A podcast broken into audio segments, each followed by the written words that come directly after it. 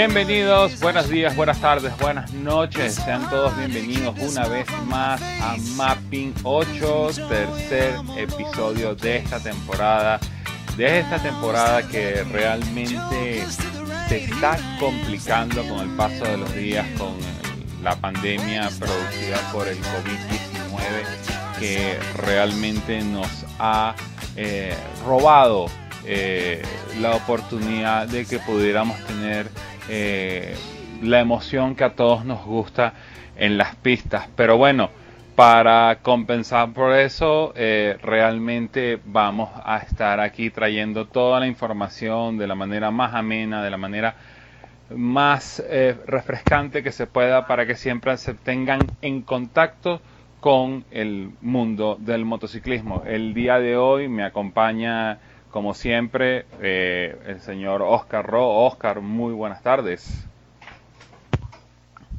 Hola, ¿qué tal Alex? Muy buenas tardes. Eh, sí, un mundo un poco extraño en el que estamos ahora mismo todos involucrados, pero bueno, al menos nos tenemos eh, de manera virtual para tratar de, de hablar de lo que nos gusta y pasar esto hasta que digamos que todo recupere su buen hacer. Eh, sí, bueno, eh, realmente estamos aquí reunidos porque ya tú me habías comentado de que estabas hablando, ya tenías un nuevo amigo en tu apartamento, eh, un amigo llamado Adidas, que se parecía al Wilson de, de, de cierta película. Entonces creo que ya es hora de, de que volvamos a, a reunirnos todos y que, y que tengamos ese contacto con, con la humanidad, aunque sea de manera virtual. Eh, también me acompaña otro, otro hombre de esta casa, otro nombre de esta casa, el señor Ferran Segarra, el Fernán Pistola. Fernán, muy buenas tardes. Hola, buenas tardes. ¿Cómo están las cosas por allá? Bueno, pasando que ya es.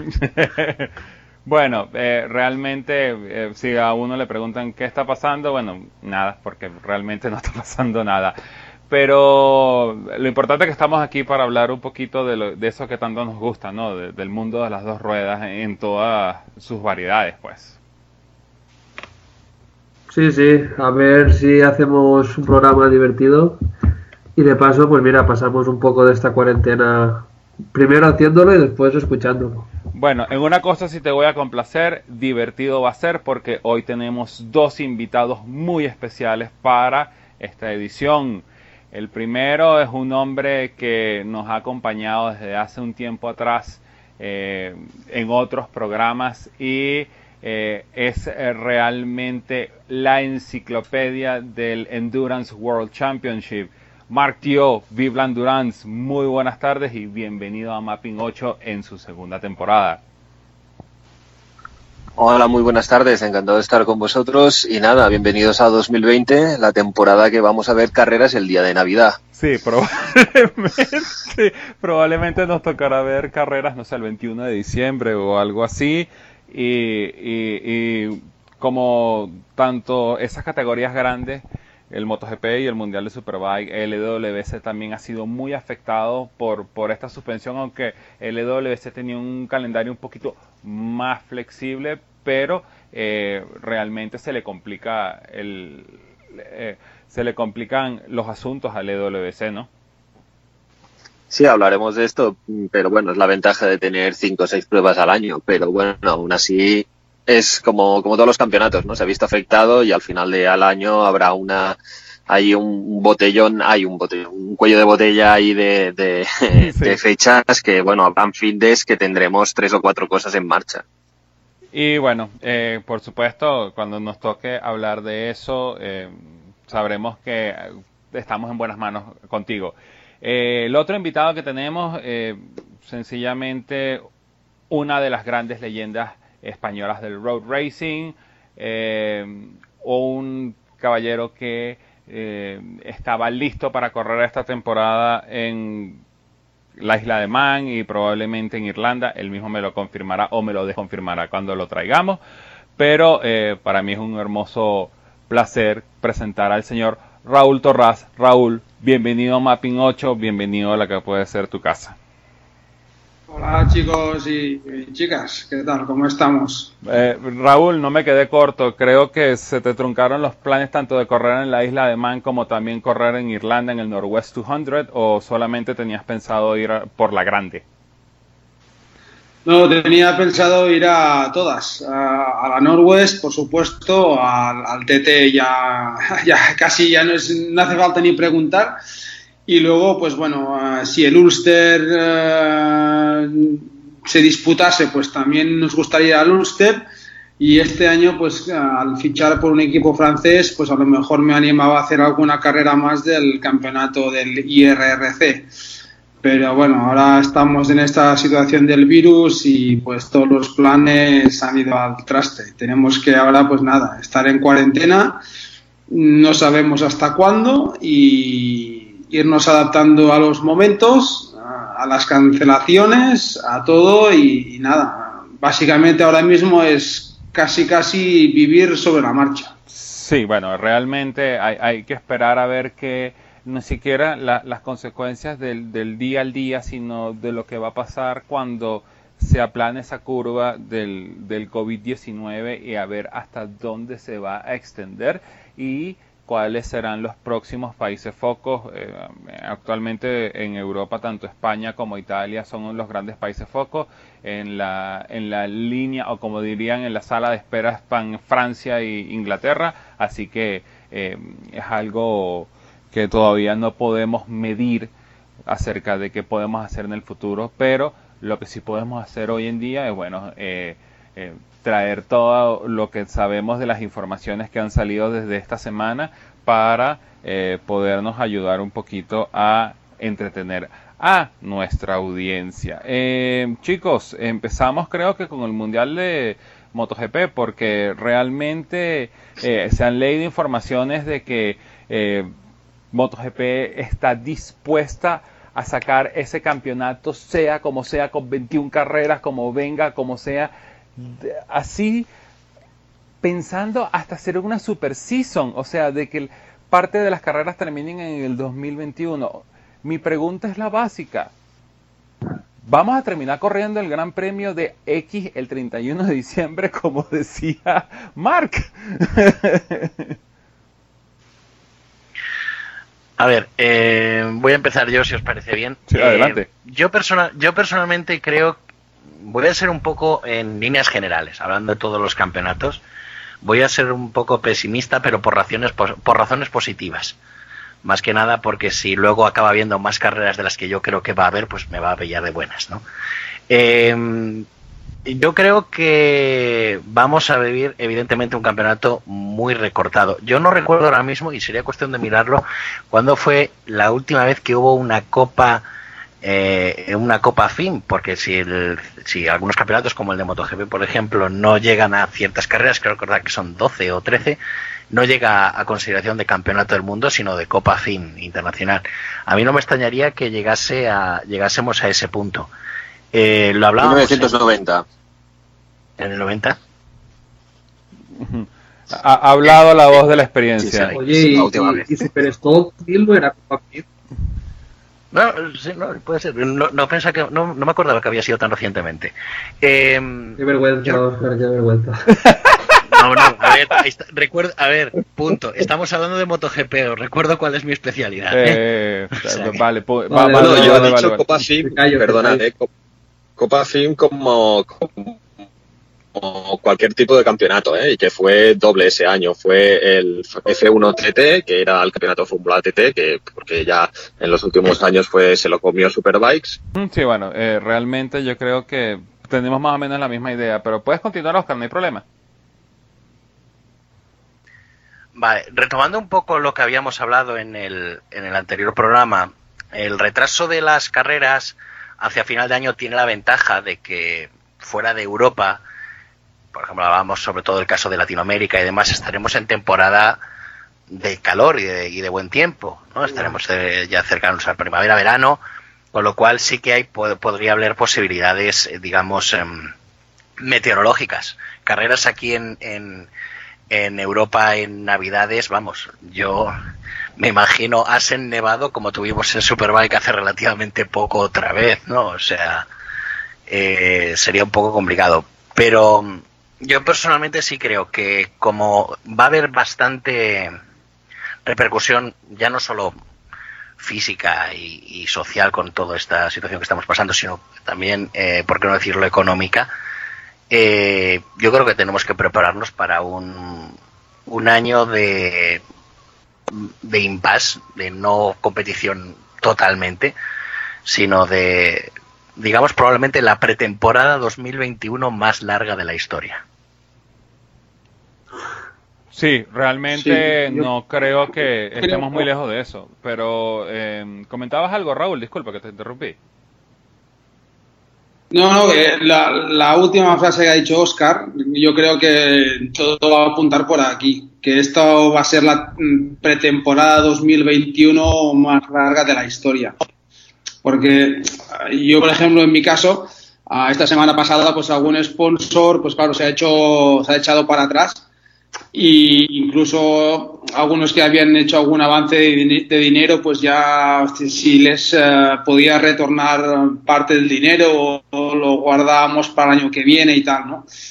¿Esto qué significa? Pues esto también significa que uh, este 2020 va a ser muy duro, ya no solo para los equipos y los pilotos, sino también para los patrocinadores, para todos los sponsors, la inversión que pueden hacer para patrocinar a cualquier deporte, pues mm, ya inferior.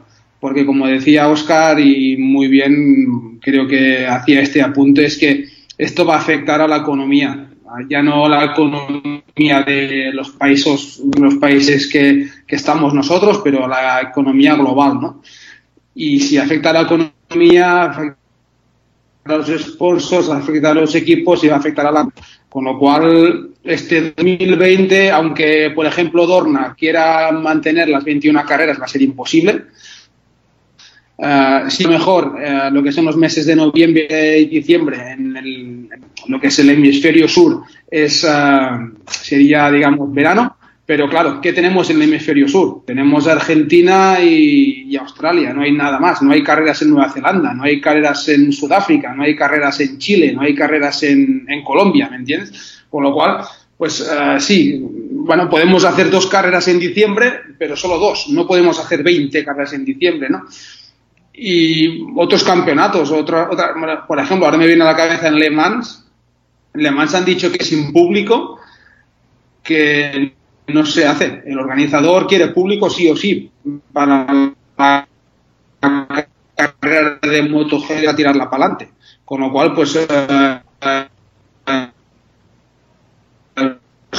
supongo que otros otros organizadores de otros países en, en, el mismo caso, ¿no? de la gente pues de vacaciones o trabajando o a lo mejor en unas fiestas que sean pues nacionales y la gente se vaya, pues, pues no, no es lo mismo, ¿no?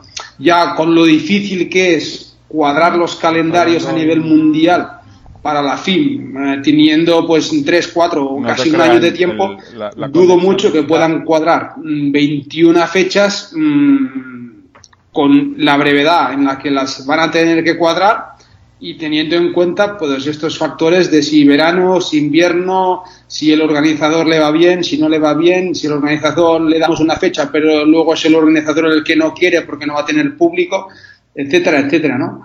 Yo creo que esto va a ser, como decía Oscar, la, la pretemporada más larga de cara al 2021, pero teniendo en cuenta que 2021 va a ser un año duro, un año duro porque sponsors va a ser muy difícil que que tengan la capacidad para ayudar como, como la puedan haber tenido años anteriores. Sí, fíjate que eh, eh, mientras nosotros estábamos en la preparación para eh, entrar en el programa, lo que, yo, lo que se llamaría la, preproducción, me tropecé con dos informaciones bastante claves sobre este tema que estamos hablando. Primero, las autoridades del, en Inglaterra, en el circuito de Silverstone, están empezando a dudar de que se pueda llevar tanto la carrera de Fórmula 1 en el Gran Premio Británico como el, la ronda o, o, el, o la carrera del Gran Premio de Gran Bretaña de MotoGP en ese aspecto. Y estamos hablando que son dos carreras que son relativamente después de julio. O sea, eh, creo que mientras pase el tiempo y, y, y lo que habíamos hablado de, de, de, que no aplane esa curvatura a nivel de Europa, yo creo que ni Dorna, ni Carmelo Espeleta, ni nadie puede asegurar de que va a poder meter 21 carreras. La otra información que a mí me llegó, nosotros eh, tenemos otro podcast hermano que habla sobre la Fórmula 1 que se llama Efecto Cuanda, nos llegó la información de que el, el, el Gran Premio de Azerbaiyán en el circuito urbano de Bakú eh, no quiere nada, no quiere nada, no quiere, lo que quiere es cancelar la fecha y va a suceder. Y estamos hablando que el Gran Premio de Azerbaiyán era a principios de junio. O sea, estamos en marzo, ya estamos hablando de grandes premios en junio y julio que están en peligro. Entonces, eh, vamos a llegar a un punto de que vamos a ver hasta dónde tanto pueden jalar la cuerda tanto, estos campeonatos grandes, llámese Fórmula 1, llámese eh, MotoGP, llámese Superbike, y va a llegar un momento de que se va a reventar y van a decir, mira, no vamos a poder hacer nada con esto porque no tenemos el suficiente tiempo. Pero a mí lo que me causa, eh, eh, así como suspicacia, es esas declaraciones de Carmelo Espeleta de que ellos aseguran, así como dictatorialmente, que van a haber más de 20 carreras para la temporada, así tenga que correrlas en el 2021 y entonces que vamos a terminar corriendo, eh, ¿qué es lo que se puede pasar? Vamos a terminar corriendo el Gran Premio de eh, Valencia de MotoGP y tres semanas después empezamos a Qatar 2021. O sea, me parece una posición ridícula para el momento donde estamos. Bueno. Hombre, yo creo que sinceramente Dorna bajará del burro. Porque, por ejemplo, la Fórmula 1 que has comentado ya, ya han anunciado cancelaciones. No posponer, sino cancelar. Por ejemplo, el Gran Premio de Mónaco ya lo han cancelado. Yo sí que creo que va a haber mundial, pero un mundial de, no sé, como era antes, de 12, 15 grandes premios. Y también sobre lo que decía Raúl del, del, de los dineros del patrocinador, los países también, los, diferentes estados, también pagan un canon para albergar el Gran Premio.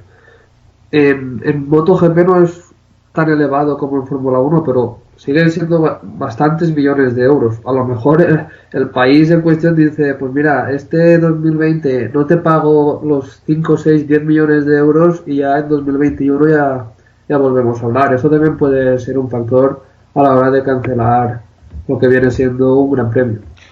Y, y, realmente ese es el otro punto que yo quería que, que nosotros tocáramos. Tampoco tenemos una fecha eh, estimada de cuándo podría empezar. Por lo menos la Fórmula 1 barajaba el, el, el, regreso a principios de junio con el Gran Premio de Azerbaiyán. Entonces tú empezabas a, hacer, armar el rompecabezas con las fechas que se te quedan afuera. Obviamente, en el caso de la Fórmula 1 se quedan afuera Australia y Mónaco porque eh, realmente son circuitos que necesitan seis semanas de preparación para pasarlo de, de, de, una calle convencional a un circuito de carreras grado eh, grado 1 de la FIA.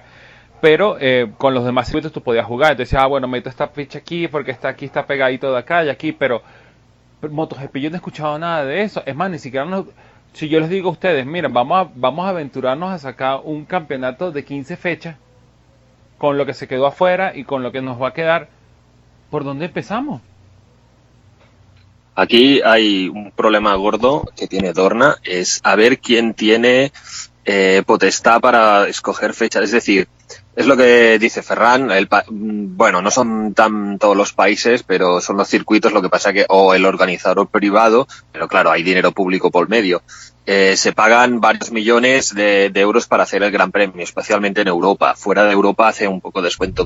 Lo mismo para Superbikes. Creo que aquí en Europa está en un milloncejo de euros o así para hacer una ronda. Fuera un poco menos, no llega al millón. Entonces, cuando tú has puesto esto, este dinero, que eh, como promotor o como circuito o a partes distribuidas, y se te cance, bueno, se te aplaza esto, claro, tú quieres una fecha nueva. ¿Qué pasa? Que hay dos o tres circuitos también con este dilema y entonces es aquello de ver eh, quién presiona para conseguir la fecha que le va mejor.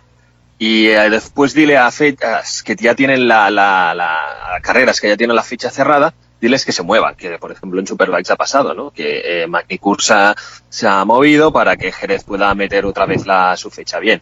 Entre esto y que Superbikes, por ejemplo, se dice de que se quiere empezar en Imola, Asen no se ha caído oficialmente el calendario, pero va a ser prácticamente imposible y eh, según lo que me ha llegado, Qatar está pospuesto, pero las posibilidades de que realmente se, se, se corra son, son bastante pocas ahora mismo. ¿eh? Es más, suena más a cancelación. Entonces, ¿qué pasa? Si tú tienes un Gran Premio de España el 1 de mayo y Imola Superbikes el 8 de mayo, estamos hablando de que logísticamente tienes que tener gente en los talleres de cada equipo eh, dos semanas antes y luego una semana antes enviar todo, camiones, etcétera, etcétera. Siempre se sale todo el fin de semana antes. ¿Qué significa esto? Significa que tienes dos países, España e Italia, y seguramente los otros países de Europa que seguirán sumando, con una cuarentena que impide que esta gente pueda estar a mediados de abril trabajando en condiciones normales para tener estos premios listos eh, a principios de mayo. Entonces, si a esto le sumamos que la gente que pone el dinero empieza a ver que caen las reservas, porque claro, tú la reserva como aficionado la tienes que hacer varios meses antes de todo, y creo que es lo que dice en el Gran Premio de Francia, que va, que estéis con un, con un organizador aparte, privado, dice yo, a mí no me interesa esto. Claro, aquí dependerá de, vamos a ver el efecto dominó que puede provocar una supuesta cancelación de pruebas de, de los Juegos Olímpicos, que esta es muy gorda, y si el mundo del deporte. Eh... Lo acaban de hacer ahora, mal, perdona que te corte. Acaban ¿Ah, de anunciar que Tokio 2021, sí, sí. Ah, sí. chequea Tokio 2021, me están diciendo aquí.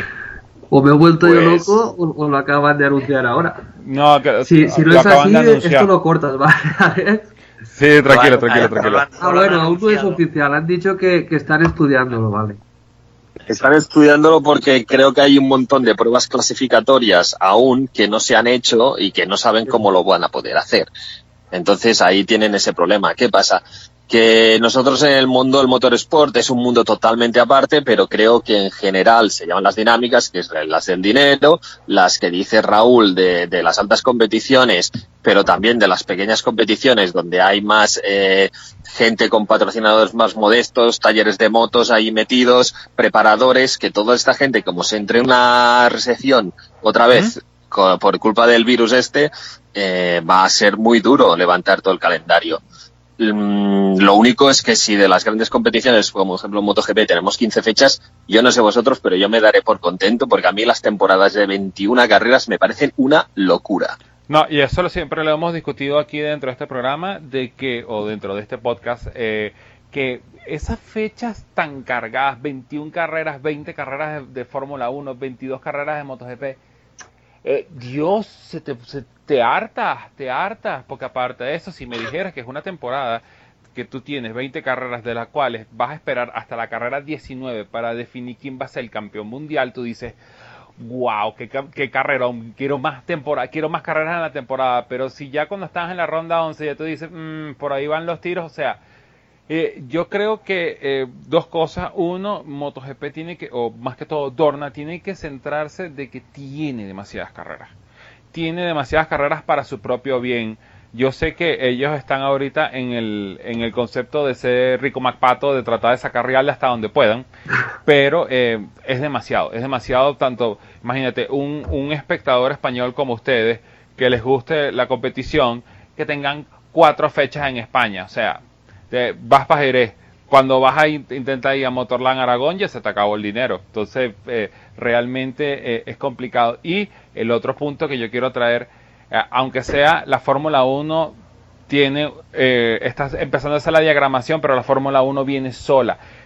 Dorna tiene dos campeonatos que tienen que saber jugar con ellos, MotoGP y Superbike, porque no los puedes poner a la misma fecha, no los puedes correr una de otro, porque aparte de eso, eh, no es mucho secreto de que hay gente que trabaja dentro del mundillo del MotoGP que también trabaja dentro del mundillo Superbike y tienes que darle tiempo para que se muevan de un sitio a otro, a menos que las fechas intercalen, que bueno, eh, tendrán que escoger. Pero eh, es hora de que Carmelo se siente y piense y diga, esto de repente no va a suceder. Y pensar cuál va a ser el plan a seguir adelante.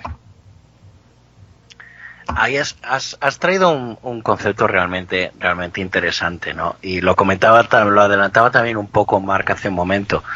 Eh, nuestro deporte tiene unas particularidades eh, muy concretas y, y, la vuelta a la normalidad eh, va a ser mucho más difícil que en otros deportes, ya por, para empezar, pero también incluso en otros sectores o actividades empresariales, ¿no?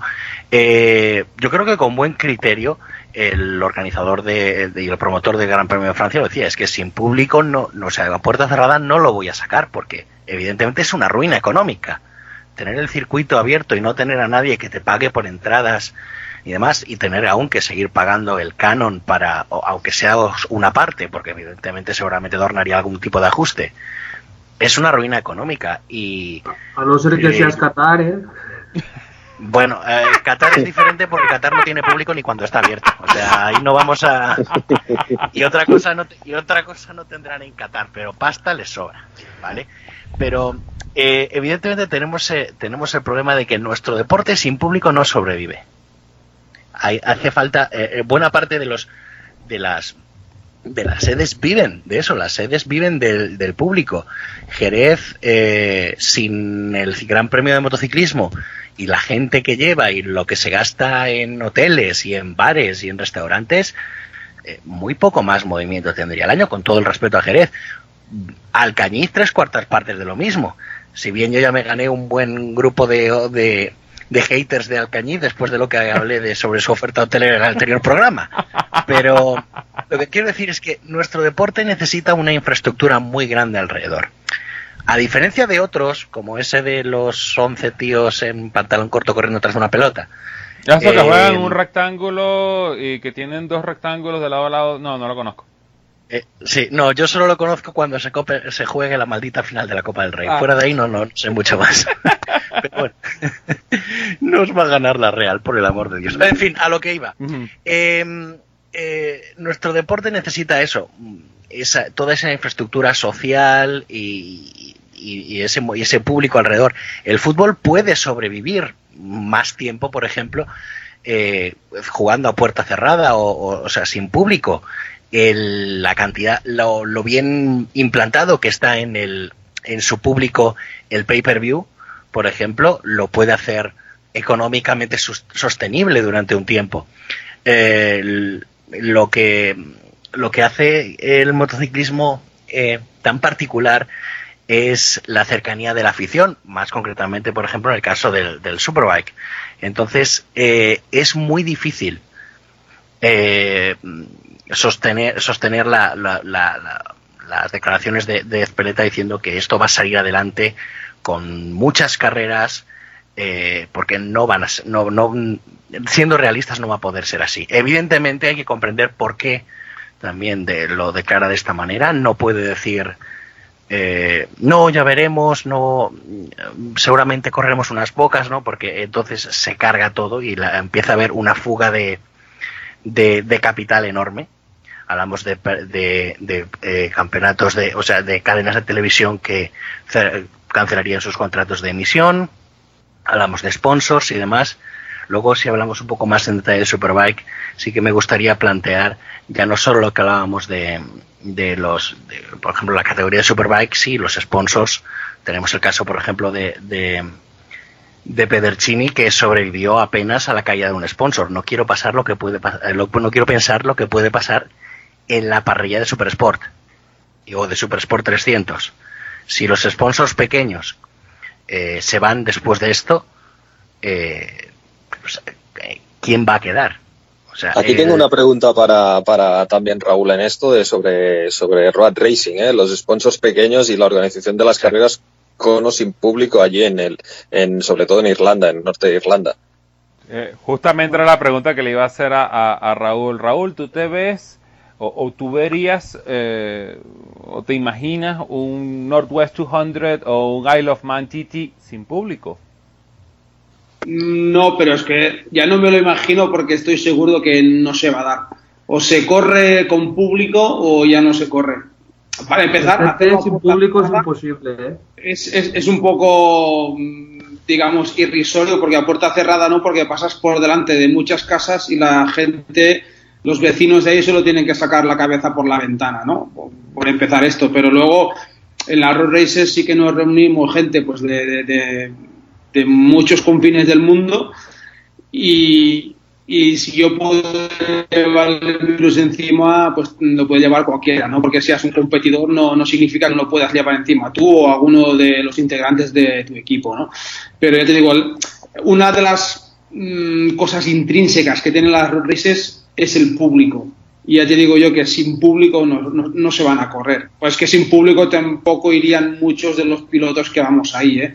Es, eh, la Norwest, eh, cuando tú llegas a Metropol y miras en la referencia frenada y ves esas rectas llenas de público a banda y banda, o cuando sales de Black Hill o, o yo que sé, en el TT, ¿no? Que, que parece que no, pero tú sales del Cage Cottage, miras hacia el Creek Niva y ves Ahí. ahí 5.000 personas en lado y lado de las cunetas, pues correr sin ese público ahora mismo es impensable. ¿eh? Dudo mucho y pongo las dos manos en el fuego y no me quemaré que sin público no se van a hacer. No, bueno, eh, Aparte, un problema que tiene el TT es que no tienes, sin público no tienes marshals.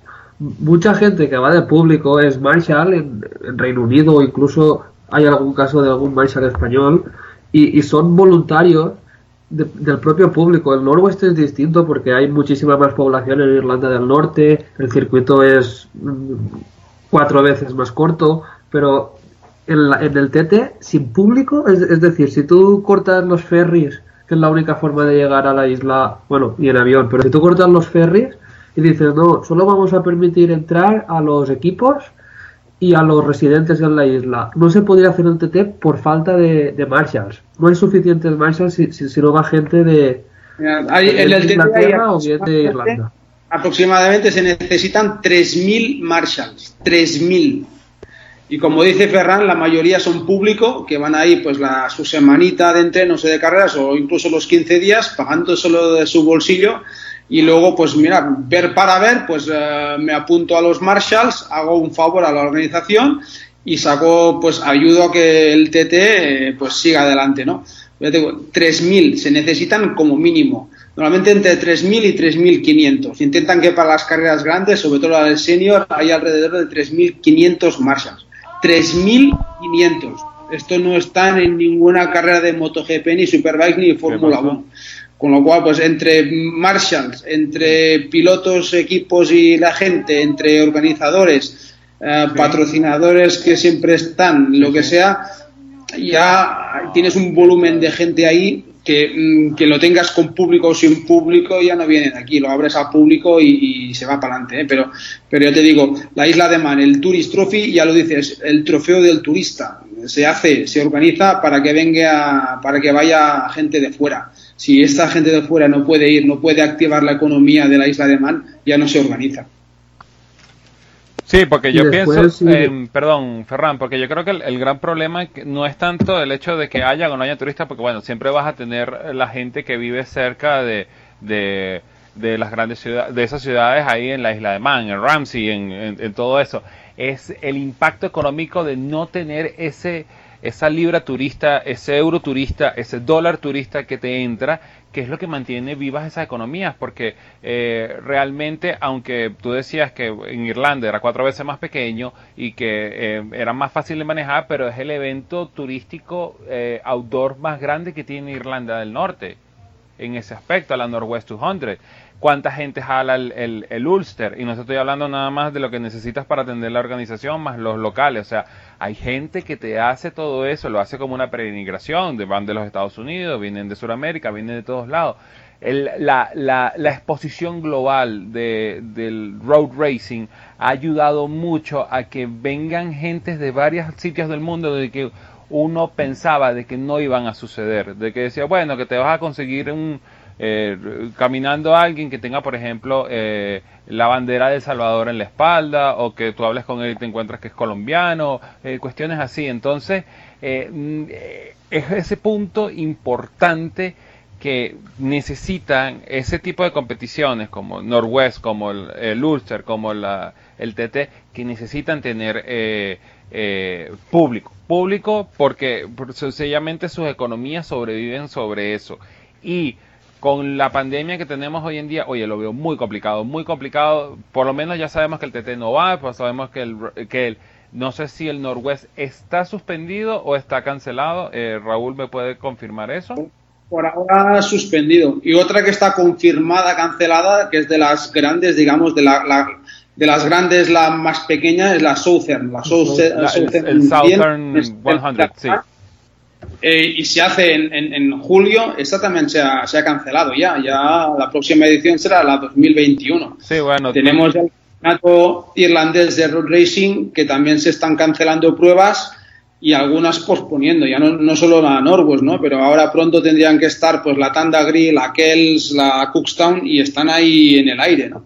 Uh, Tanda Grill han suspendido ya y Cookstown la han aplazado, pero el problema de Cookstown es que lleva dos años muy malos de público porque ha tenido la mala suerte de que ha llovido mucho los fines de semana y el problema que tienen estas carreras, digamos, que no son tan grandes como la Norwest o el, o el Ulster o el TT, es que no tienen ayuda de los gobiernos de, Irlanda del Norte o, del, o de la isla de Man, sino que se sufragan ¿eh? por, los, eh, los miembros del club que organizan la carrera y por la venta de, eh, de programas. Entonces, claro, si no va a público no se venden programas y no pueden hacerlo. Y eh, Cookstown había dicho que si este año tenía otro mal año, que probablemente se vieran obligados a desaparecer. Y por eso han intentado posponerlo, pero Tandragui, por ejemplo, ya la, han cancelado.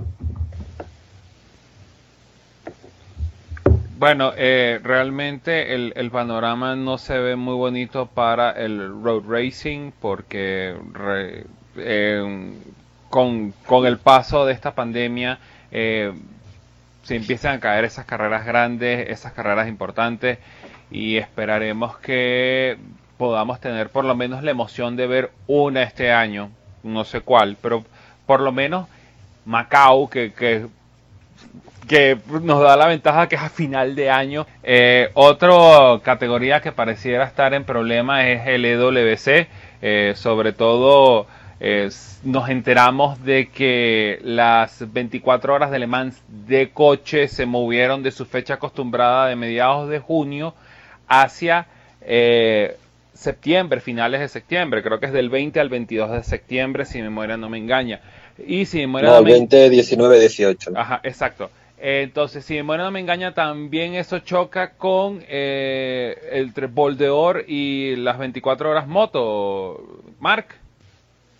Eh, a ver, en principio, ¿qué ha pasado? Que las 24 horas de Le Mans de Motos, que se celebrarán ahora en abril, a mediados de abril, pues se movieron, se movieron al 4, 5, 6 de septiembre, es decir, el primer fin de semana de septiembre. ¿Qué pasó? Que esto era una fecha un poco eh, precipitada, la, la, organización de, Le Mans, eh, la ACO, que se llama, eh, escogió esta fecha cuando en realidad mm, no es muy buena, o sea, es muy buena a nivel de, tiempo y todo, pero lo que pasa es que el 18, 19 y 20 se celebra el Boldor. Entonces, ¿qué ha ocurrido? Que hacer dos carreras de 24 horas con una separación de, una semana de por medio es una locura, es una locura, porque para, tras una carrera de 24 horas hay que hacer una moto de arriba abajo y toda la logística hay que, hay que darle, bueno, hay que hacerlo todo. Entonces necesitas como mínimo casi casi un mes tranquilamente, una carrera y la otra que puedas disputar. Eh, ¿Qué ha pasado? Que además ha habido el efecto este de que la ACO ha tenido que posponer también las, las 24 horas de coches, que son el megavento, su megavento del año. Estamos hablando de una carrera a la que van entre 200.000 y 300.000 personas a, allí a verla, o sea, y toda la región vive por la carrera de coches. Eh, el resto de eventos están muy bien, ¿eh? tanto MotoGP como las 24 horas de motos, pero en realidad lo que da de comer y la fama alemán es esta carrera. Entonces, al moverlo a esta fecha nueva, eh, han tenido que volver a cambiar la fecha de las 24 horas de moto, ¿no? Eh, que se disputarán a finales de agosto, es decir, se ha ganado pues una semana allí. Eh, puntos positivos y puntos negativos. Vamos a ver, el Mundial de Resistencia, sabéis que tiene este calendario así hibernal que le llaman, es decir, que empieza en septiembre con el Boldor y acaba en julio con Suzuka. Claro, este año no acabará en Suzuka, sino que acabará en Le Mans, este a finales de agosto. Y al cabo de tres semanas va a empezar otra vez la temporada que será 2020-2021 en el Boldor. complicado está porque mm, Suzuka y Oschersleben, que son las dos pruebas de ocho horas, que son el 6 de junio y la otra es a mediados de julio, eh, Suzuka están muy pendientes de todo lo que hemos dicho ahora de a nivel de calendarios y cómo se desarrolla esto del virus. Si se obliga a posponer eh, Oschersleben y sobre todo Suzuka, eh, se va a hacer un calendario bastante, bastante complicado para el Mundial de Resistencia. Y la otra mala noticia para Mundial de Resistencia, y ya acabo con esto, es que el Boldor coincide, como hemos dicho, con las 24 horas de coches, que aparentemente a la gente le parecerá, ostras, una cosa es coches, la otra es motos. Sí, pero por medio está Eurosport. Eurosport organiza el Mundial de Resistencia de Motos y en, las 24 horas de coches de Le Mans tiene mucho dinero metido allí porque también es el que hace eh, la cobertura televisiva, es decir, eh, no solamente es que dé la carrera, sino que hace la, eh, la difusión mediática y los otros canales pinchan la señal más o menos creada por Eurosport, por decirlo de una manera, ¿eh? de, a nivel de realización. Entonces, no sé, Eurosport ahí tendrá un dilema.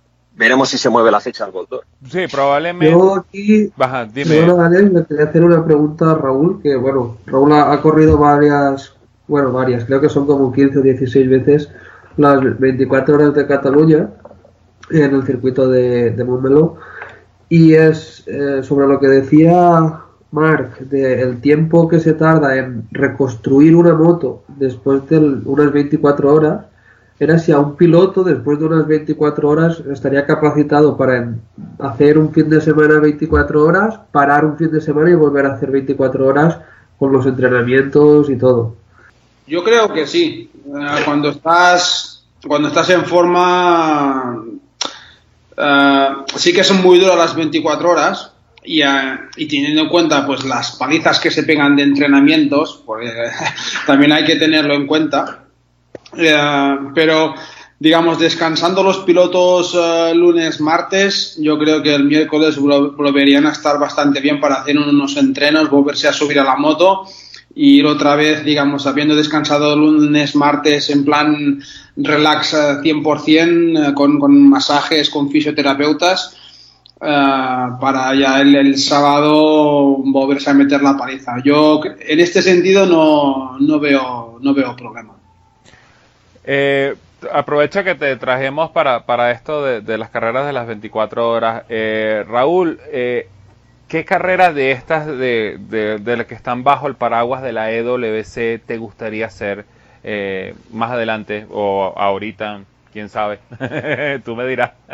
pues, lógicamente Le Mans, Le Mans que es el mito de Le Mans y el Boldor, más ahora que lo hacen aquí en, en Le Castellet, ¿no? en, el, en el circuito de Paul Ricard. Cuando hacían el Boldor en Magnicus, la verdad es que no es que me atrajera mucho. Ahí incluso alguna vez llegó a nevar y las condiciones realmente eran muy duras con mucho frío por la noche y todo muy complicado. Pero aquí, ahora que le hacen aquí en septiembre, aquí en el sur de Francia, este año ha sido relativamente malo, este año pasado, pero el anterior, me acuerdo por la noche, estábamos viéndolo y a la una, a las dos de la noche estaban a 20 grados, con lo cual es pues casi casi temperaturas eh, ideales, ¿no? Eh, cualquiera de las dos, cualquiera de las do dos rondas francesas. Como dice Marc, a las 24 horas de Le Mans o incluso el Boldor son, son pruebas muy míticas, acude muchísima gente eh, y es, digamos, es como una road race, ¿no? La gente ahí apoyando a los pilotos con ganas de pasárselo bien, montándose sus fiestas, pues todo esto crea un ambiente muy bonito, ¿no? Y sería, pues, me gustaría ir a cualquiera de las dos. La cuestión es probar, pues, encontrar una, una moto, pues, para, para poder estar. Bueno, aprovecho que estamos aquí hablando un poco del EWC y eh, nosotros durante toda esta semana o durante este fin de semana abrimos nuestras redes sociales para cualquier pregunta que se quisieran hacerle tanto a nosotros como al mismo eh, Raúl. Y nos llegó un reto de nuestro gran amigo Nacho González de motociclismo.com que me encantaría que los discutiéramos aquí entre todos porque creo que eh, puede dar una bonita discusión. Él nos planteaba esto, teníamos que formar un equipo de resistencia para ganar el bol de oro. Para eh, hacer esto necesitábamos tres pilotos, uno de Road Racing, uno del Submundial de Superbike y otro de LWC, más la moto. Eh, no sé quién quiere lanzarse primero al agua. Yo me quedo de último. el especialista es Mark, ¿no? Que hable más. Yo, no, pero bueno. es que, es que por ejemplo, Nacho nos proponía un equipazo ya. Eh, chicos, no todos al mismo tiempo, por favor, porque me estoy quedando sordo. A ver, Oscar, vamos a hacerlo así como en clase, chicos. Jolín. Pues, a ver, como, como bien comenta Mark, eh, Nacho empezó poniéndonos el, el listón muy alto. Entonces, eh, yo he tenido que redoblar esfuerzos y yo he preparado dos equipos. A ver. Yo he preparado un equipo actual y un equipo eh, histórico, All Star, una, una, una simple fantasía. Ok. A ver, eh, vamos, voy a empezar, si os parece, con el, con el actual, que era lo que nos proponía Nacho. Como moto me quedo con la R1. Me quedo con la Yamaha. Eh, básicamente por, por, por cambiar con, con, respecto a Nacho y porque tengo la intuición de que más de uno por aquí también va a coger la Kawasaki. Entonces, eh, me he quedado con. he escogido una. una de, de, hecho, está hecho unos montajes de, del equipo, luego os los pasaré para, para presentar ahí la, la propuesta. Eh, una Yamaha azul con un 94 delante, obviamente. Y los pilotos que yo he escogido son. los pilotos que yo he escogido son. Eh, como piloto de, de Mundial de Resistencia, evidentemente no me podía ir a otro y he escogido a David Checa. Creo que aportaría al equipo una gran dosis de experiencia, teniendo en cuenta que los otros dos son pilotos pues que no han competido eh, tan directamente en una prueba de estas características, ¿no? Y creo que al que creo que objetivamente es el mejor piloto español de resistencia eh, de todos los tiempos, o de los tiempos modernos como mínimo, pues debía estar aquí, ¿no? Además sería volverle a ver encima de una Yamaha que queréis que no, pues también tiene su, tiene su cuestión. El siguiente piloto sería el de Superbike. Y me he ido a darle un puntito de polémica. Toprak Rasgatioglu. Uh. ok, ok, continúa que ya, ya, ya hay gente que está, está, levantando la mano por aquí. a ver, básicamente eh, eh, no he, he, querido intentar hacer los menos cambios de marca de piloto posible, eso me lo he puesto yo, quería algo realista hasta cierto punto. Y qué coño, verle encima de una carrera de resistencia después de lo que pasó el año pasado con las 8 horas de Suzuka, pues quiera que no, pues también apetece, ¿no? Y el piloto del, del road racing, aquí he jugado un poco con un tecnicismo, porque no es que sea precisamente conocido por el road racing, pero bueno, yo creo que cuenta. Y sé que Ferran me va a odiar por haber hecho esto, pero yo me quedo Tú me lo estarás quitando, ¿no? ¿Cómo? ¿Cómo? Que no te estarás quitando a mi, a mi corredor. Eh, a ver, no, creo que haya oído alguna norma que diga que no se pueden compartir, ¿no? Pero sí, hay, me, me, he ido a Josh Brooks. Sabia elección. Sabia elección. Vale, este, este es el equipo, el equipo actual y tal. Y no sé si creo que lo que podemos hacer es compartir el resto de los actuales y luego si queréis al final comento ese fantasía histórica y demás para, para terminar el bloque.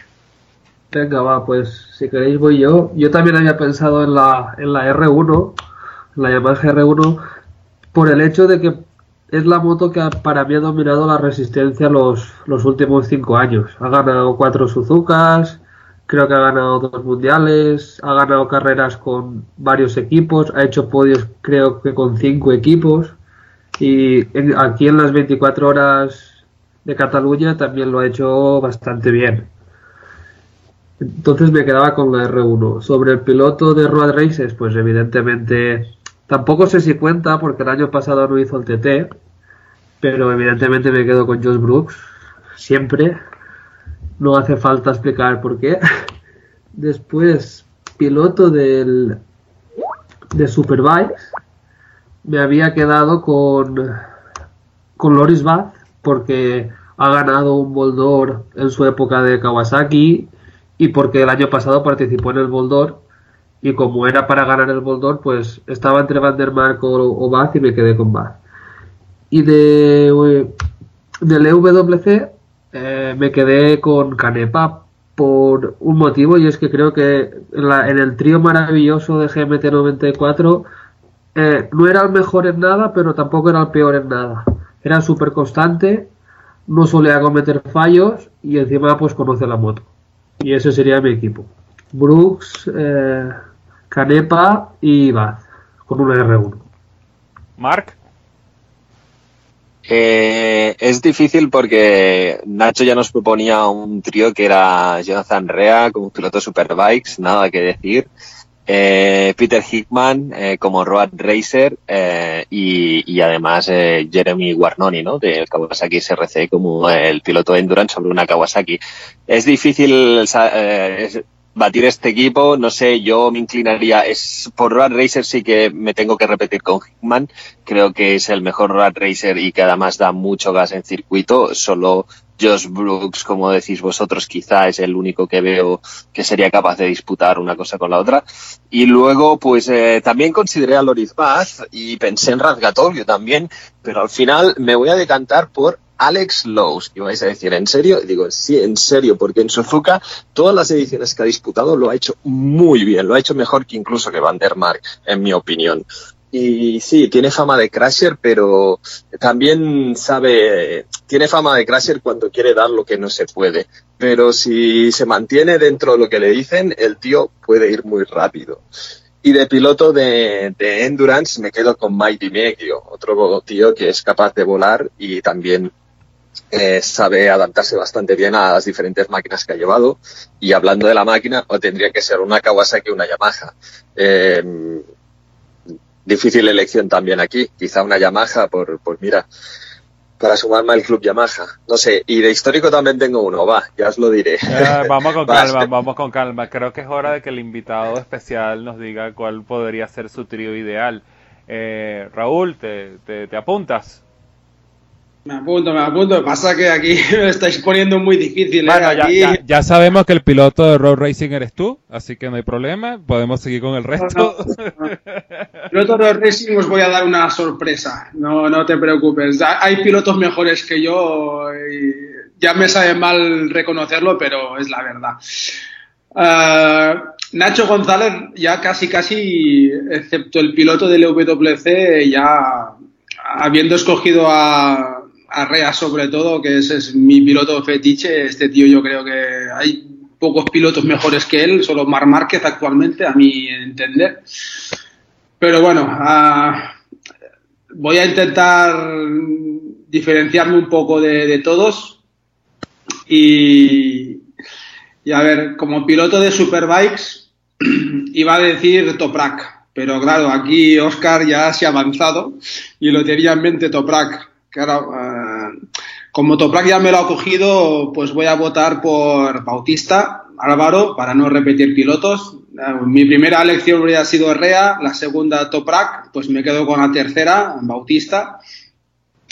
Luego de Bautista, os voy a decir el piloto del EWC que cogería yo, pues también me los habéis dicho casi todos. Quería Canepa, pero ya lo habéis comentado. Meglio, lo habéis comentado. Pues me quedo con un piloto que es un poco crasher, porque es crasher, porque todos lo vais a, a entender. Pero yo creo que de Puniet, con un buen equipo, un buen jefe de equipo que le ponga las cosas en su sitio y le vaya comiendo la oreja en cada relevo de que no te caigas, no te caigas, mantén el ritmo y le haga un buen trabajo de pizarra, yo creo que de Puniet puede ser un gran piloto y lo es. Y luego como road racer voy a dar aquí la campanada porque yo creo que es un road racer, aunque haya hecho muy pocas. Este año tenía que ser su gran debut. y ya lo hará el año que viene, pero ahí estará seguro. Me quedo con Glenn Irwin, que ha hecho Northwest, ha ganado Northwest, con la Ducati volaba y creo que si a este equipo le ponemos una Yamaha R1 tenemos equipo ganador.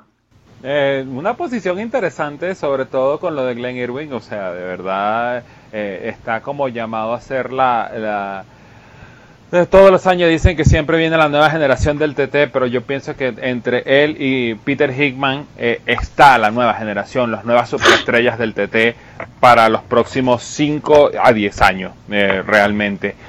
por mi lado, yo lo buscaría de otra forma, yo lo pensaría de otra forma. Vamos a empezar por la moto. Ustedes por lo general dijeron la Yamaha R1 o dijeron el ZX10R de Kawasaki.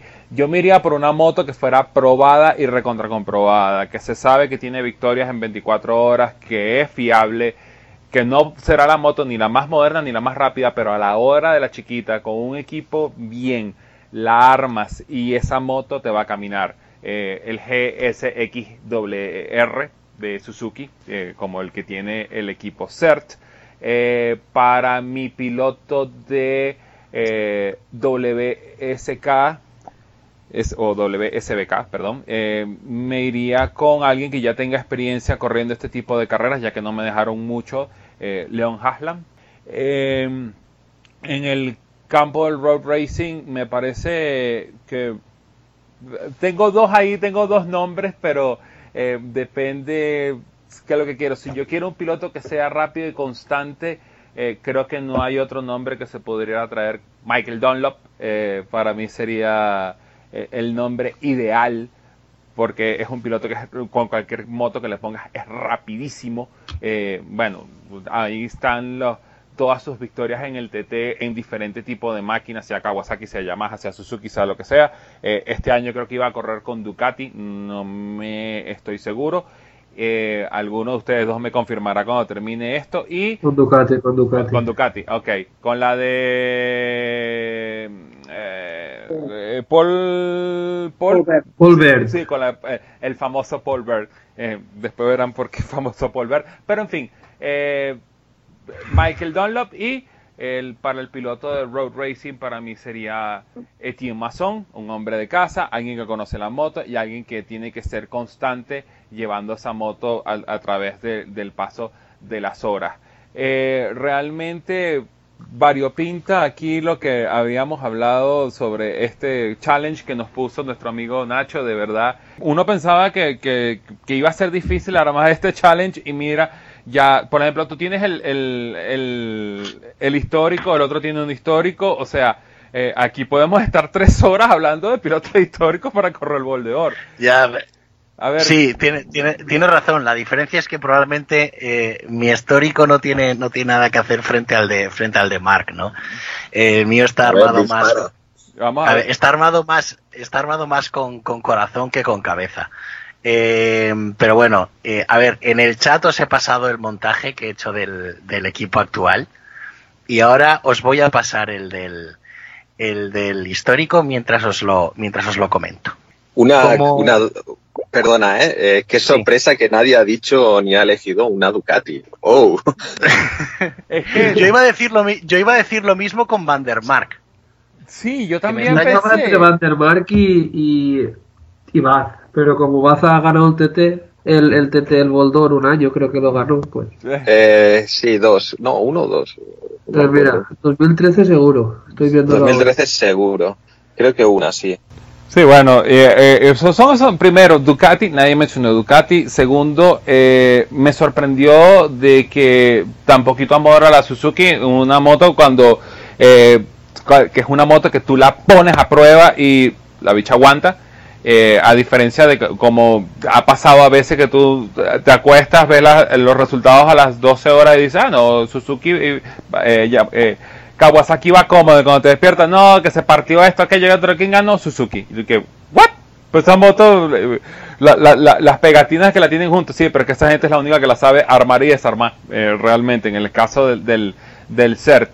Y, y ni Ducati, ni Van der Mark, y Van der Mark ganó las 8 horas de Suzuka, o sea, wow, son nombres grandes que se quedaron afuera. Ni onda, que luego tengo una pregunta si, que, que si Alex, si tú luego me das hueco, me los la lanzo que me la ha enviado por, por WhatsApp sobre el tema de la nuevísima onda y lo que hará en todas las competiciones, desde eh, Superbike, eh, Endurance, el British, TT, etcétera, etcétera. Por supuesto que sí, te vamos a dar chance para eso. Pero primero, eh, Oscar, ¿me hablabas de tu equipo histórico? Vale, vamos a empezar, si os parece. La moto, la podéis ver en la imagen que os he pasado por el chat de aquí.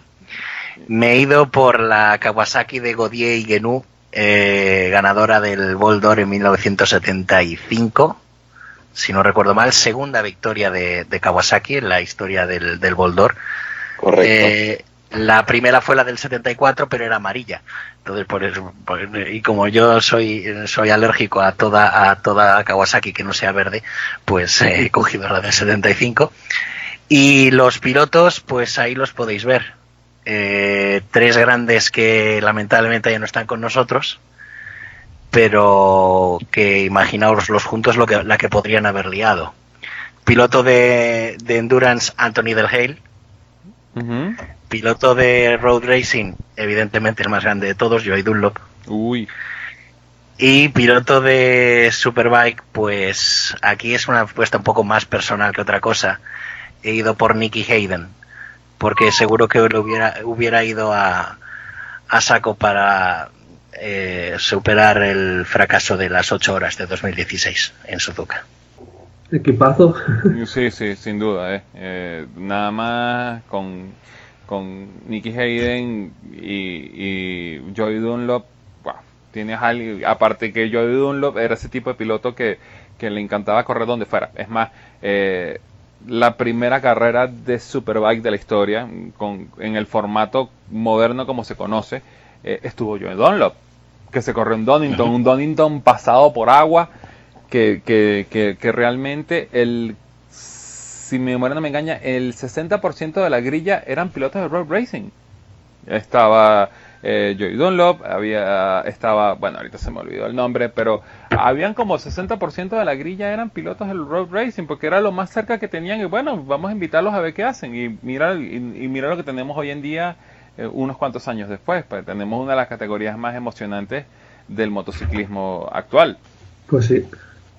Eh, ¿Quién Pues era muy bonito, eh, ah, ah, Mark, tú eras el otro que tenías equipo eh, All Star, ¿no? Ah, muy, muy rápido, es muy bonito, es muy emocionante el tuyo. Por cierto, Oscar, eh, anécdota histórica, la Kawasaki era amarilla porque eh, Godier Junot, ese, ellos tenían un concesionario que preparaban ellos las motos. Entonces, estaban haciendo, hacían servir la, la CB 750 de Honda y luego, pues como la, la Kawa esta, el motor de la Z1 900 tenía doble árbol de leva, se cambiaron a Kawasaki como todo el mundo. Se hicieron un chasis con los suizos de Glee y era la Kawasaki Z1000 que le llamaban, de Glee, iban de amarillo en el 74. Ganaron y al año siguiente vino el importador de Kawasaki Francia y dijo, eh, eh, vamos a, os voy a meter dinero y entonces me la pintáis verde, ¿eh? que es el color de la marca. Y por eso es verde la del 75 con un chasis de, de Pierdon que había cambiado ya el chasis.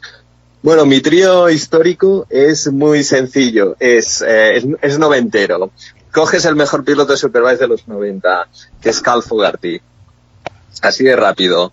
Coges a un tío de Road Races que era capaz de ganar también a Cal Fogarty, que también era de Road Races, Steve Y luego coges al mejor piloto de los 90 de Endurance, que era Terry Reimer, que también inglés, también corriendo el British, eh, que ganó nueve carreras de 24 horas y dos títulos mundiales.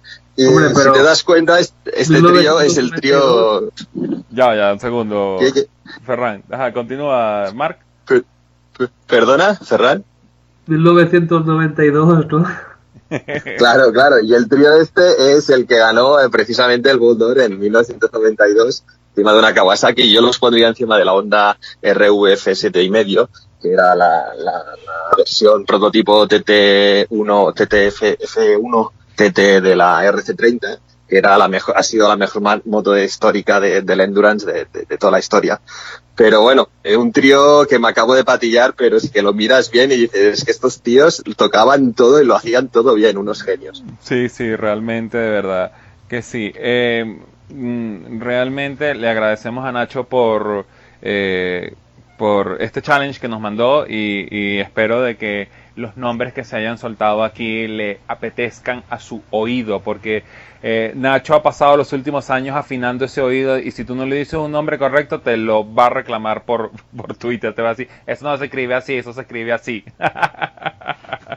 Ajá, eh, Ferran, me comentabas, eh, ya para entrar un poquito en el asunto, en el mundo del Superbike, de que alguien nos había hablado acerca de la, eh, la Honda, la, nueva CBR 1000 WRF 4245, ya no sé cuál es la nomenclatura que le puso este año Honda a la moto, pero eh, ¿qué les parece? Eh, quisiera escuchar sus opiniones, sobre todo, eh, Raúl, ¿tú crees que esa moto en la configuración que está con todo el, el eh, las bambalinas, ¿cómo es? Eh, tambores y bambalinas con que la ofrecieron para el Mundial de Superbike. ¿Tú crees que esa moto pudiera pegar en el Mundial de TT? Recordando de que no hace mucho corrió allá la RC 213 RBS.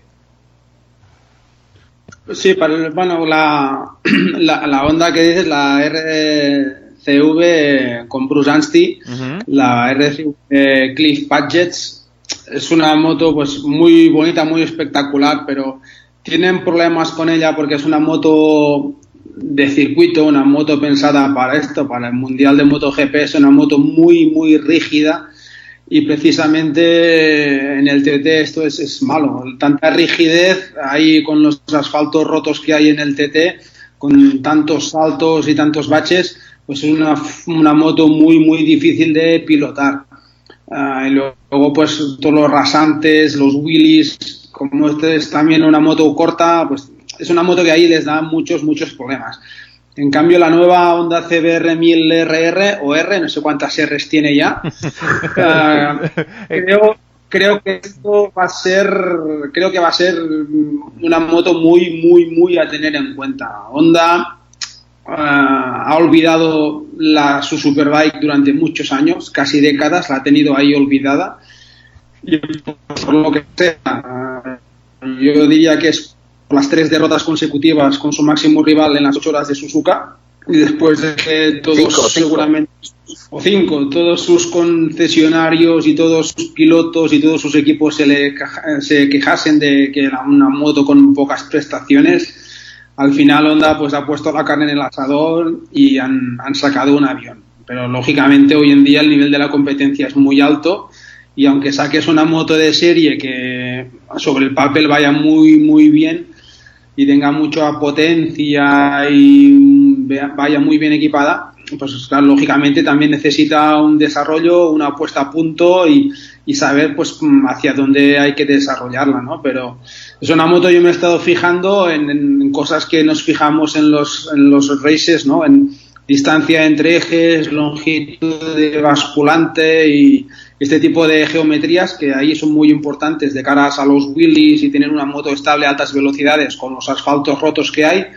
y creo que la Honda cuando hayan encontrado un poco hacia eh, digamos la dirección donde tiene que ir el desarrollo para hacerla funcionar bien, que la moto trabaje bien, tenga un desgaste bueno de neumáticos, etcétera, etcétera, creo que va a ser la moto muy, muy a tener en cuenta. Ahora la pregunta que... A ver, eh, perdón, eh, eh, Raúl, la pregunta que hay que tener en cuenta en este aspecto es, eh, suponiendo de que es casi un hecho de que Honda Gran Bretaña va a poner esa moto en el TT, ¿a quién le va a dar esa responsabilidad? Bueno, pues básicamente a los pilotos que ya tiene hoy en día, que uno es Glenn Irwin para races y el otro es David Todd. David Todd, pues un piloto joven con muchísima proyección, muchísima, y Glenn Irwin, pues ya lo conocéis todos, ¿no? Uh -huh. uh, aparte tienen los dos pilotos también, bueno, Glenn es uno de los British, pero en total son cuatro pilotos. Está Andrew Irwin, Glenn, David Todd y el otro piloto, el, el NIF, uh, que hacen super stock. Uh, es una moto que la van a desarrollar, van a trabajar duro con ella, es una moto que la quieren vencedora y va a ganar. Yo estoy convencido de que tarde o temprano David Todd le queda uno o dos años para hacer un podium en, el Superbike con el Senior TT Y Glenn Irwin necesitará pues conocer el circuito, necesitará adaptarse a TT, no es fácil llegar el primer año y ganar. Mm, bueno, no lo ha hecho nunca, digamos, nadie en el senior TT. Con lo cual supongo que si le damos un par o tres de años, podemos tener a Honda con David Todd con Glenn Irwin arriba del todo. O sea que a nivel de, del road racing, la proyección de Honda es eh, eh, se ve positiva, pues sobre todo eh, teniendo este paquete, teniendo unos buenos pilotos como por ejemplo los Irwin en ese aspecto, tanto en el British Superbike como en el, en el Road Racing, como para tener una moto decente para poder ganar, porque realmente es una moto que va a pasar muchos años para tener una refinación total como, como además teniendo un equipo poderoso atrás, como por ejemplo puede ser el equipo de Clyde Padgett, que la, le pueda, es, es uno de esos eh, grandes mecánicos eh, ingleses de que tú puedes mandarle la moto con los ojos cerrados y te va a entregar un arma, eh, un arma realmente. Voy contigo. Ya hablamos del road racing, Honda Mundial de Resistencia. esta nueva moto podrá, podrá verse compitiendo con, con, con todas estas armas comprobadas que lo podamos tener con el Kawasaki y Yamaha. Eh, sí, bueno, la, la Honda eh, va a estar presente en, bueno, tenía que estar presente en Le Mans y va a estar en principio en las ocho horas de Ocean's Eleven ya con el equipo TSR, FCC TSR, como con material HRC y todo eh, lista para combatir en Endurance. Creo que será una buena arma no tengo dudas eh, de ello. El Endurance es de circuito puro y duro como World Superbike y bueno, es una moto que en World Superbike hemos visto de que ah, la gente la comparaba con la Yamaha y con la Ducati V4 que llegó y arrasó, pero esto es una moto que aún tiene no tiene tantos meses de desarrollo. Pensar que la V4R pues creo que estuvo más de un año mm, totalmente de desarrollo y entrenándola y Dios sabe qué hizo Ducati aquí más su experiencia en Superbike que es brutal, ¿no? Entonces esta onda, pues eh, para hay mucho aficionado español que se haya un poco de ahora con Álvaro, que se pensaban que ya iba a ganar carreras, pero no es así. Pero bueno, hablando así un día con Alex Lowe me comentó que, bueno, que él la Kawasaki le ha sorprendido lo equilibradísima que está, la Yamaha la llevaba él que le gustaba mucho y tal, pero cuando la quería poner al límite del límite del límite no le avisaba mucho y por eso se caía tanto. De la Ducati dice lo típico, que mucha potencia, pero eh, quizá algunas cosas de entrar en curva y de manejabilidad, pues les costaba y todo el mundo estaba pendiente de ver cuál será el punto fuerte y el punto débil de la onda. De momento hemos visto que tiene un pedazo motor que flipas. Esto también será muy bueno para el tema de la road races, supongo, que está el motor siempre se llevan ahí chillando arriba en la zona alta del cuenta vueltas, pero claro, yo no me pregunto a nivel de road races si habrán hecho una moto mucho más rígida de circuito, casi buscando más eh, ser un prototipo, si esto va a ser bueno, porque la antigua Five Blade había ganado un montón de carreras de road races precisamente porque tenía ese carácter un poco más, más dócil, no sé cómo decirlo, Raúl nos lo describirá mejor y Ferran también, ¿no? Entonces, lo que me flipa en general de Superbike, y Superbike no digo el mundial, sino digo del, del concepto de moto de serie para correr es eso, ¿no? Que tienes que crear un bicho que sea capaz de ganar en, todas partes y es bastante, bastante chulo buscar esta, este equilibrio perfecto. Sí, bueno, yo si me, meto ahora, ¿vale?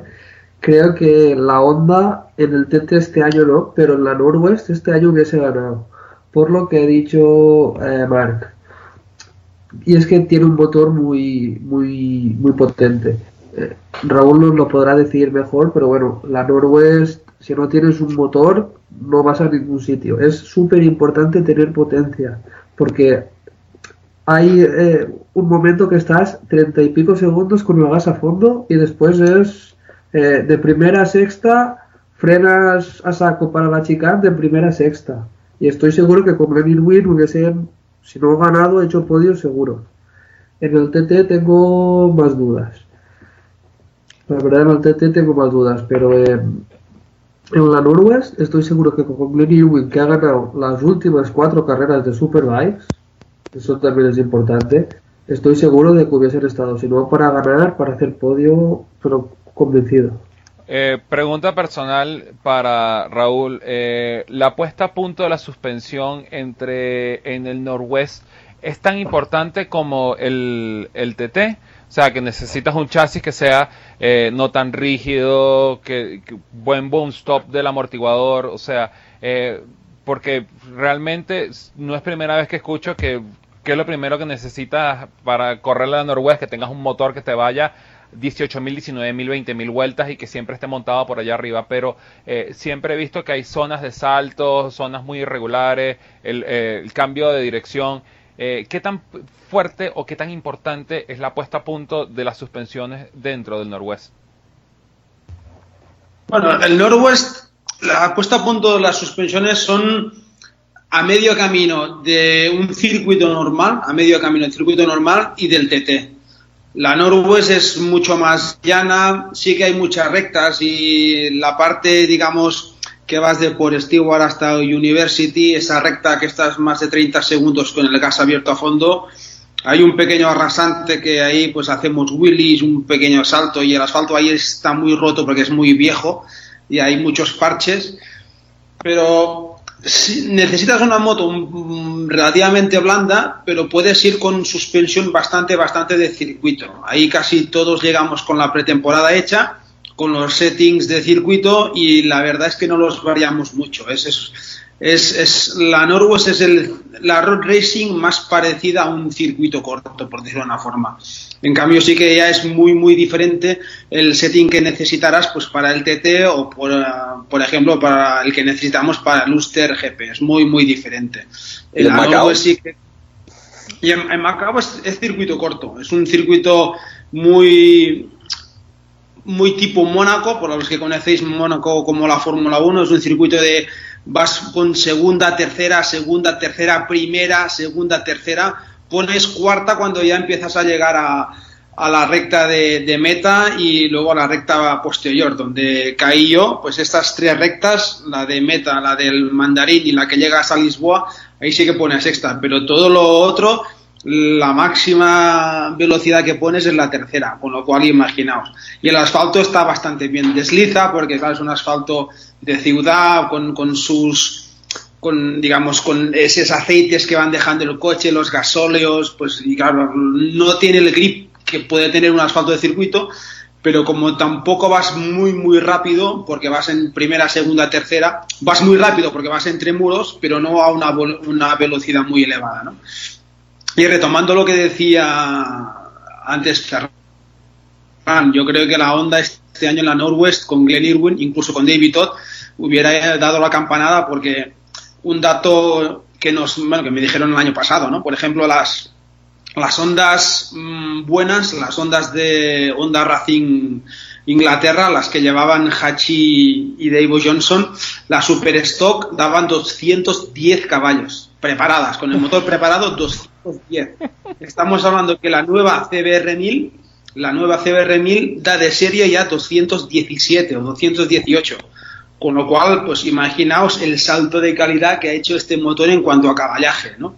Pues si tenemos en cuenta que este motor luego lo van a preparar y le van a sacar algunos caballos más, pues este, este, esta, esta moto va a ser un, un, un, avión. Y ya, como os decía antes, yo creo que va a ser cuando la tengan un poco evolucionada y puesta a punto en temas suspensiones y geometrías, esta moto va a ser la referencia. Una moto que ya de 217 caballos, con una poca preparación vas a llegar a 230 sitios donde vas con sextas mantenidas pues 20, 30 segundos donde los promedios de velocidad superan los 210 kilómetros por hora, pues eh, hace falta motor. Y, si la Honda es la que te va a dar más motor, pues todo el mundo terminará yendo con Honda. ¿Qué es lo que pasa hoy en día? Todo el mundo va con BMW porque la BMW es la que da más potencia. Eh, dos preguntitas más antes de, soltarte con estos muchachos. Uno, eh, me decías que la puesta a punto en, en el Norwest es mitad circuito, mitad TT.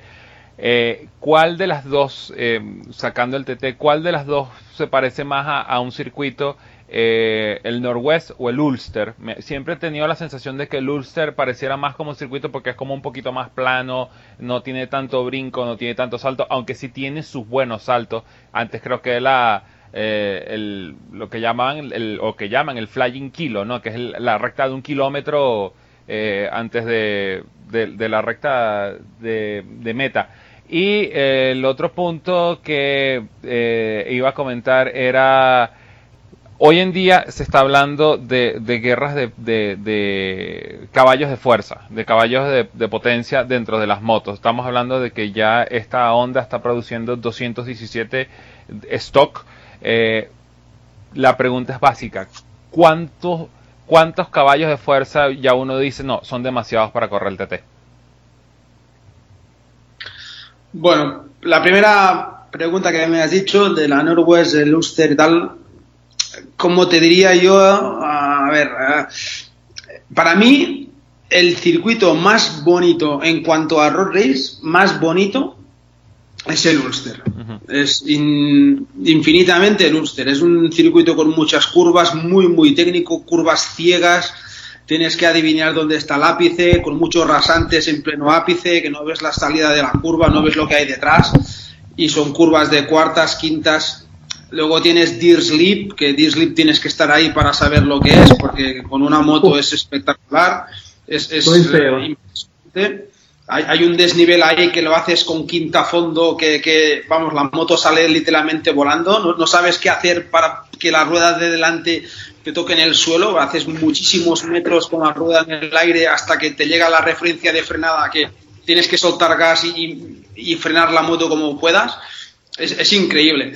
Pero es un circuito road es un circuito que tienes que tener unas suspensiones, pues, eh, digamos, relativamente blanditas, un circuito complicado, muy difícil. En cambio, la Northwest, como es básicamente rectas, necesitas tener caballos y motor eh, tienes, digamos, es un triángulo, ¿no? Más o menos, una parte del triángulo es una recta, mm, más o menos, lo haces todo en sexta fondo, estás 30 o 25 segundos sexta fondo, llegas a University, haces el cruce, metes hasta cuarta, haces la rotonda y otra vez, de primera a sexta, frenas, hay una chicane, vuelves a meter de primera a sexta, frenas otra chicane y vuelves a meter de primera a sexta hasta Metropol. Con lo cual, imaginaos, es pura aceleración. Si tienes caballos, vas a ganar segundos. Si haces como yo y vas con un motor de serie para que te dure, pues ahí vas a perder muchos kilómetros por hora y vas a perder segundos. Es, muy, muy, muy diferente. La Norwest quizás es más road racing, porque el asfalto, porque las características del circuito lo hacen, pero puedes ir con una, una configuración de suspensiones más dura porque básicamente es de primera a sexta frenar y de primera a sexta. No es, no es un circuito de pif paf técnico de curvas, de giros, de rasantes, tal. En cambio, el Ulster sí que es un circuito que tienes que ir más blando porque hay, digamos, la misma curva. Tiene diferentes niveles, eh, sube, hay un pequeño arrasante, hay un pequeño bache, hay una zona ciega, hay otro bache saliendo es, es, es, diferente, es diferente. Pero en el Ulster no te hace falta el, aunque está el Flying Kilo, el Flying Kilo es ah, de bajada, pero si no tienes motor lo puedes compensar en las zonas técnicas. En la Norwest no, en la Norwest si no tienes motor estás vendido. Yo como aficionado no he sido piloto, pero oh, cuando fui al, al Ulster, lo que ha dicho Raúl, me impresionó. Me, acuerdo, íbamos los dos en, la furgoneta y me dijo, vas a flipar Ferran ahora en, en Deer. Y yo digo, vaya, está este contándome melondas. Y la verdad es que no, que cuando haces la curva de Deer es, es un cambio de rasante en curva. Va a ser la furgoneta a 20 por hora o a 25 por hora que iríamos y, te quedas flipado y dices, y esto lo hacéis a, a 140, 150 por hora. Es, es brutal esa curva en el, en el Ulster Grand Prix. Y luego, Alex, lo que me decías en cuanto a, las potencias, ¿qué potencias se pueden conducir ya o no, o se pueden pilotar? Pues yo sí que soy sincero, creo que los humanos, los humanos estamos llegando al límite. Mm, yo te puedo decir que, ah, por ejemplo, aquí los entendidos, ¿no? Ah, lo vais a entender la Kawasaki que llevo ahora, de serie va con un desarrollo de 1640 y es una moto que de serie te coge los 300 kilómetros por hora, de serie. En lugar de 1640, llevo yo un desarrollo para la Norwest y el TT de 18 38. Con lo cual, hacer el cálculo de las, de las dientes de corona que llevo, digamos, de menos, que alargo el desarrollo. ¿eh? De 16.40 a 18.38. Si a esto le sumamos la preparación del motor, pues que ganas siempre algún caballito, y le sumas, pues que estás 20, 30 segundos con la sexta a fondo al corte, es que llega un momento que es que no puedes. ahí en la Norwest y muchas zonas del TT terminas con el cuello destrozado, porque es que ni la cúpula, por muy alta que la llevas, mm, te, te vence, digamos, el, la fuerza del aire, la resistencia, las vibraciones. Y por ejemplo, hay una, una zona en el TT, después de Sulby Bridge, siempre lo digo porque es que es, es verdad la vista a esas velocidades y a esas vibraciones que te da la moto, a eso, a ese traqueteo, porque los asfaltos son viejos, ves borroso, es imposible enfocar bien. Yo estoy bien de la vista, veo bien, me hacen falta gafas, pero no veo. Llego a final de recta a 300 y algo y veo borroso. Las referencias de frenada, porque son casas, y una casa pues es una referencia grande y la ves de lejos, ¿no? Es el color blanco de la casa y ya llego a la casa pero es que si tú a esa velocidad, 300 y pico, viendo borroso, me preguntas, ¿esta casa cuántas ventanas tiene? Es que no lo sé. Hmm. Es que no lo veo. Veo un bulto blanco y voy siguiendo el gris, literalmente. Esto también nos pasa, por ejemplo, en University. Ferran, que conoce la Norwest University, antes de llegar al, cruce, hay dos casas. Tú vienes de, por Stewart, haces la recta esta, más o menos de 20-30 segundos sexta fondo, y antes de llegar al cruce, que ya al cruce lo haces en primera, pues unos 300 metros antes hay dos casas al lado y lado de la carretera. Esas son tus referencias. Tú cuando borrosamente ves un bulto ahí, unas casas, pues ahí sabes que cuando pases por ahí frena, frena como un loco, porque vas a 330, 300 y pico. Pues, pues ya te digo, llegamos a un momento ya creo yo que las motos eh, ya empiezan a tener demasiada potencia. Ya se estaba empezando a hablar de a lo mejor las road races limitar las motos a 600 centímetros cúbicos, ya las superbikes dejarlas de lado, porque si esto esta escala de potencia aumenta eh, dentro de 10 años esto va a ser ya terrible, va a ser terrible y vamos a tener que lamentar a veces accidentes que, que podríamos haber evitado. Sobre todo en el, TT, que es considerado uno de los circuitos más peligrosos del mundo y a, buena... Eh, ¿qué? Tiene, tiene, tiene su, su, buena razón. Y aparte de eso, vamos a empezar a agregarle motos de 1000 centímetros cúbicos que, que ya están por encima de los 210, 215, 220 caballos de potencia, por mucha electrónica que tenga, por mucho cambio que tú le hagas a nivel de, de, mecánica, eh, es un récipe para un para un, un desastre pues, realmente. Eh, chicos, si le quieren preguntar algo a nuestro invitado. Ah, bueno, eh, preguntar, bueno, creo que hace, Oscar tiene poco, hace rato que no habla, pero supongo que va a querer también meter su apunte de la onda en Superbike, quizá. Sí, bueno. Bueno, eh, bueno, solamente un poco mi visión personal, porque básicamente la línea general ya lo habéis ido comentando todos un poco. para lo que es el propio campeonato eh, eh, de Superbikes, la Honda, evidentemente, como comentaba antes eh, em, Raúl, no está preparada y quien no lo comprenda, pues evidentemente se lleva una decepción pensando, uy, ¿qué le pasa a Álvaro que ya no está delante? todo este vamos a llamarlo de una manera elegante, fortune que ha liberado con el tema del coronavirus y demás al proyecto Honda de Superbike lo, ha frenado justo cuando más lo necesita, ¿no? Es una moto muy joven para este para este campeonato. Lo vimos en, las carreras en Australia, necesita aún puesta a punto. El motor probablemente sea lo que menos necesita puesta a punto, pero la parte ciclo, suspensiones, puesta a punto sí que hace falta. Y para eso lo que necesitan es tiempo y kilómetros. El equipo es muy joven, es muy nuevo, con lo cual también necesita rodaje humano y precisamente eso es lo que ahora no estamos pudiendo hacer.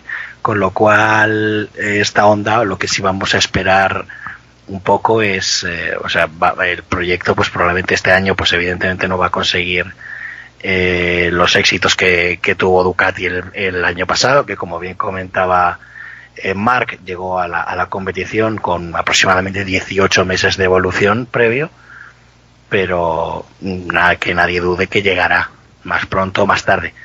Eh, yo sí tengo una pregunta para Raúl, así un poco en este contexto del mundo actual y loco en el que estamos. eh, me gustaría saber cómo afecta esto en tu preparación del día a día para una competición, porque a, a diferencia de un piloto de circuito corto y demás dedicado únicamente a la, a la competición como único empleo y demás, eh, los road racers en general y tú en particular compaginan este deporte y este y esta tarea pues con su trabajo habitual y demás. Entonces me gustaría saber un poco que nos movieras un poco sobre cómo eras la rutina habitual de preparación de, Raúl Dorras antes de todo este pifostio, otra vez un término muy elegante y técnico, del, coronavirus y cómo lo estás eh, adaptando ahora a cómo estamos. Bueno, pues es un es como bueno es, un parón básicamente un parón. No exactamente pero casi. Digamos yo intento ir todos los días compaginar pues mi trabajo la preparación de las motos que la mayoría de cosas me las hago yo aquí en el garaje de casa eh, y todo pues con, con, la preparación física no y intento pues ir cada día al gimnasio hacer un par de horas dos horas y media y luego algún día a la semana también coger la bicicleta normalmente la de carretera, la mountain bike no me termina de convencer y irme a, pues a rodar. Lógicamente ahora, pues con la bicicleta de carretera, la mountain bike eh, prohibido, ahí está el tema del confinamiento y claro, no, no podemos salir. Y claro, y el gimnasio pues también están cerrados, ¿no? Por, por decreto ley, pues están, están todos uh, clausurados hasta nuevo aviso. Con lo cual, pues aquí en casa sí que haces alguna cosita, pero claro, no es, no es lo mismo. No es lo mismo aquí hacer algo en casa que poder cogerte la bicicleta de carretera y tirarte 3-4 horas de ruta o ir al gimnasio y hacer tu fitness y a veces alguna clase, pues ya sea de spinning o, o de, de esto, ahora no me sale el nombre, esto que está, el body o el bueno, tío, los, los fitness modernos que se llevan ahora. Sí, no te preocupes, todo el mundo sabemos cuáles son, pero ninguno los queremos decir el nombre para decir, ¡ay, ¿qué es esto! ¡Uy, qué feo! bueno, pues, hay, hay, el preparador físico y pues, estoy todos los días ahí y siempre hacemos una cosa u otra para también que las sesiones de preparación pues sean más amenas y se, pues te lo pases bien, ¿no? Aparte paleo de eso, training, paleo training, levantando piedras, Raúl. Ahí, ahí, ahí. Eh, perdona, paleo, paleo training en Euskadi lo llaman deporte. Sí, sí. Pero ya te digo, es, ahora es un, parón, lamentablemente es un parón porque ya te digo, no, no, no haces casi nada y, lo, y aunque hagas algo, luego te estás aquí en casa en el sofá. Hoy sí que he aprovechado estos días para hacer el. Mira, he hecho la revisión del coche, eh, la furgoneta también le he hecho las cambios de aceites y filtros y hago bricolaje en casa pero aparte de esto es que es nada, es, muchas horas de sofá y televisión o portátil, redes so sociales, pero es, es, es, pasar el aburrimiento, ¿no? Y hoy estaba escuchando que los futbolistas se están quejando un poco de que cuando termine todo esto van a tener, están solicitando que se haga un poco de pretemporada y es que yo los entiendo, porque todo el mundo hacer un uno o dos pasos atrás a nivel físico y tendremos que recuperarlo también. Si se levanta el confinamiento y el primer fin de semana, yo que sé, pueden pues partidos de fútbol o competiciones de lo que sea, pues la gente va a llegar ahí sin forma física, sin tono muscular y pues se pueden lamentar pues lesiones o lo que sea.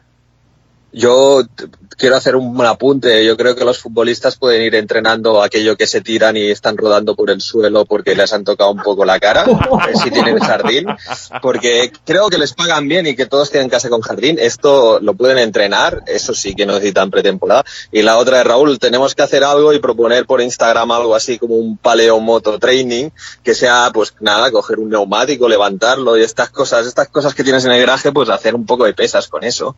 Un poco de crossfit. Crossfit, ¿no? Y...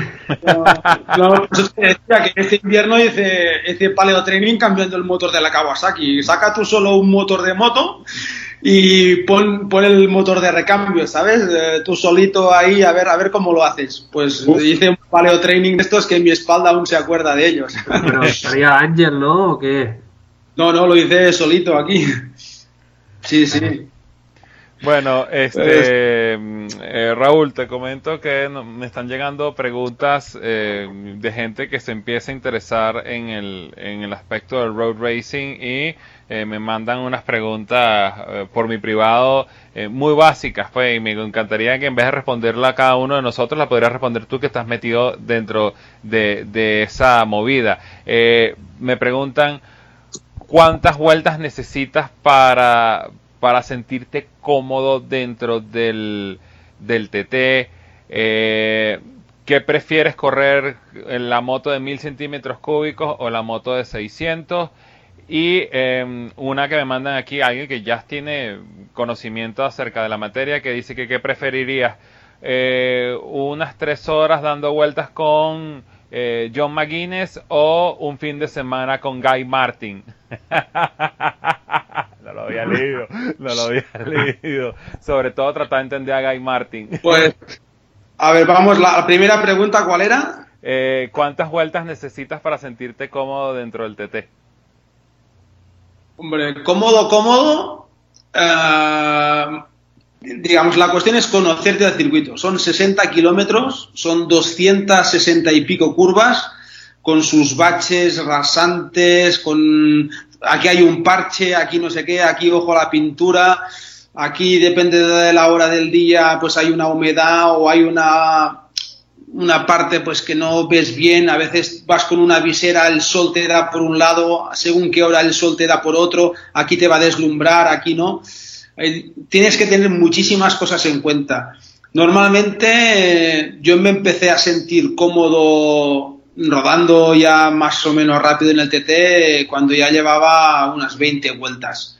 Eh, con la moto, eh, aparte de las que haces de entrenos para memorizar el circuito, pero necesita rodar, rodar. Con lo cual, pues yo creo que a partir de la vuelta 20, más o menos, ya, digamos, apuntas y disparas, que digo, ya ves la curva y ya sabes más o menos dónde está el ápice y ya no cortas tanto gas, ¿no? Y aún así me falta pues un poco de más de conocimiento, de confianza para, para llegar al nivel pues que tienen el, el top 5, ¿no?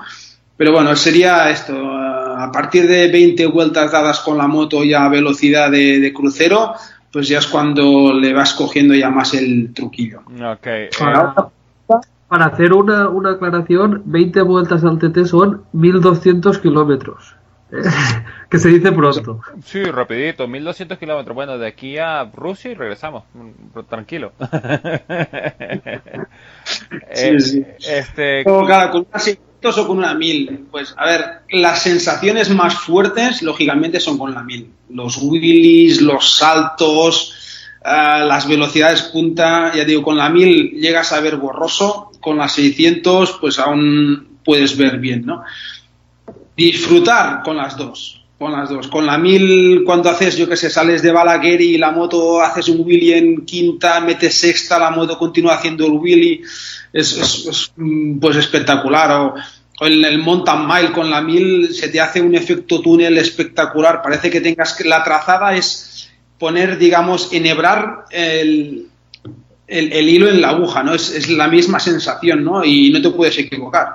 Vas a 320 kilómetros por hora y el asfalto tiene 5 metros y medio de ancho. Y, y el margen de error es cero, ¿no? Es, es esta tensión, si te gusta pues pilotar, te gusta ir rápido, pues te hace disfrutar. Con las 600 vas un poco más relajado y quizás disfrutas más, disfrutas durante más kilómetros, no lo pasas tan mal en según qué situaciones, pero si te gusta ir en moto disfrutas con todas. Y luego la otra, ¿no? Que, que entre Guy Martin y McGuinness, sinceramente, sinceramente, y a lo que sea, me quedo con McGuinness. Ah, con McGuinness me iría a tomar birra con McGuinness y nos lo pasaríamos bien. Con Guy Martin, él tiene sus cosas él es ella, él lo es todo y, y los otros somos uh, otras personas. No sé si me seguís, pero es diferente. Con Maquines te puedes ir a tomar lo que quieras, te vas a reír, tú le invitas, él te va a invitar a ti, es, es otra historia. Con Guy Martin lo he conocido y pues ya está, ya lo conozco y ya está. Sé que él no me va a saludar si nos cruzamos y yo como sé que no él no me va a saludar, yo tampoco. En cambio en Maquines si nos vemos de lejos y yo le saludo, él me va a devolver el saludo. Ok, ya entiendo. Eh, do- dos preguntas personales. Eh, uno, eh, aprovechando de que estamos en esta, eh, digamos, eh, cuarentena, algunos obligados, en otros autoimpuesta, ¿qué camino llevarías? ¿Por, qué camino lo llevarías? ¿Por el lado histórico de eh, ese documental de Road con eh, Robert y Joy Dunlop, el TT3D, que es una visión un poquito más general, o tú tienes algún otro eh, documental que, que, permita enganchar a más gente al concepto del road racing? Bueno, yo creo que cualquiera de ellos. Mm, La gente, ya sea con el documental Road, con el Closer to the Edge, con, con cualquiera de ellos. Me acuerdo cuando en Mi Manx nos hicieron una entrevista a tres pilotos, a Yamanaka, a mí y otro piloto irlandés, no me acuerdo su nombre, para también una eh, Chain Wheel Moto, una cadena norteamericana. Hicieron un documental de 20 minutos que también está bastante bien. Este año pasado hicieron un documental con Dom Herberson y me parece que era McGuinness o Hillier y también estaba muy bien. Todos están bien. La- cuando, cuando la gente vea el, el documental, vea el circuito, Eh, vea el con ambiente cafecito, con- y con vea lo que conlleva el TT, lo que conlleva el road racing en sí, sea TT, Northwest, Ulster, lo que sea, yo creo que se van a enamorar. No importa, yo no es que un documental sea más bonito que otro o te atraiga más que otro, que sí, ¿no? Que hay algunos que pues están mejor hechos y te tocan más esa fibra, ¿no? Esa sensibilidad que todos tenemos. Pero en definitiva, yo creo que cualquiera de ellos, que la gente que no conoce el road racing, pues lo pueda ver, lo pueda empezar a conocer, con cualquiera de ellos se va a enamorar. Y lo otro es, sabes que existen ciertos circuitos donde, donde hay una parte que es clave, que es muy bonita. Por ejemplo, eh, si hablamos del circuito de Spa-Francorchamps en Bélgica, lo que es la subida a Eau Rouge y Radion, en el TT, ¿cuál sería esa, esa signature, esa parte que es una firma por lo hermosa, por lo lindo, por, por todo lo, lo que te puede ofrecer o como un resumen del- de, de la carrera o un, resumen del circuito. Claro, el TT es que es, son 60 kilómetros. Como en- en- comprenderás, a veces 60 kilómetros dan, dan para mucho y, y quedarte con una parte de ellos es complicado. Pero sí que a lo mejor el- al final el que la gente ve más, el que es como más plástico, las imágenes son más plásticas, son más, tienen más profundidad, son la zona de la montaña. A partir de Gusnek hasta llegar a Hilbury, la zona de la montaña, ¿no? El Mountain Mile, Mountain Box, donde está Veranda, Bungalow, eh, Brandywell, Windy Corner, el famoso Creek Niva, todas esas zonas que son que abiertas, que galletas. te cogen las imágenes eh, por helicóptero donde vas en unos top speeds espectaculares, muchas zonas de sexta fondo mantenido.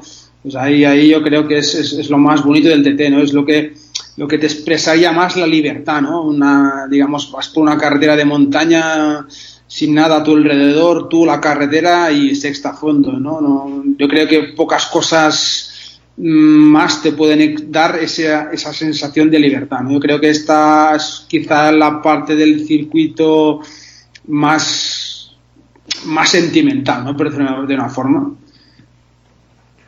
Bueno, eh, caballeros, si tienen alguna otra pregunta para nuestro invitado para entonces cerrar por esta semana. Eh, chicos.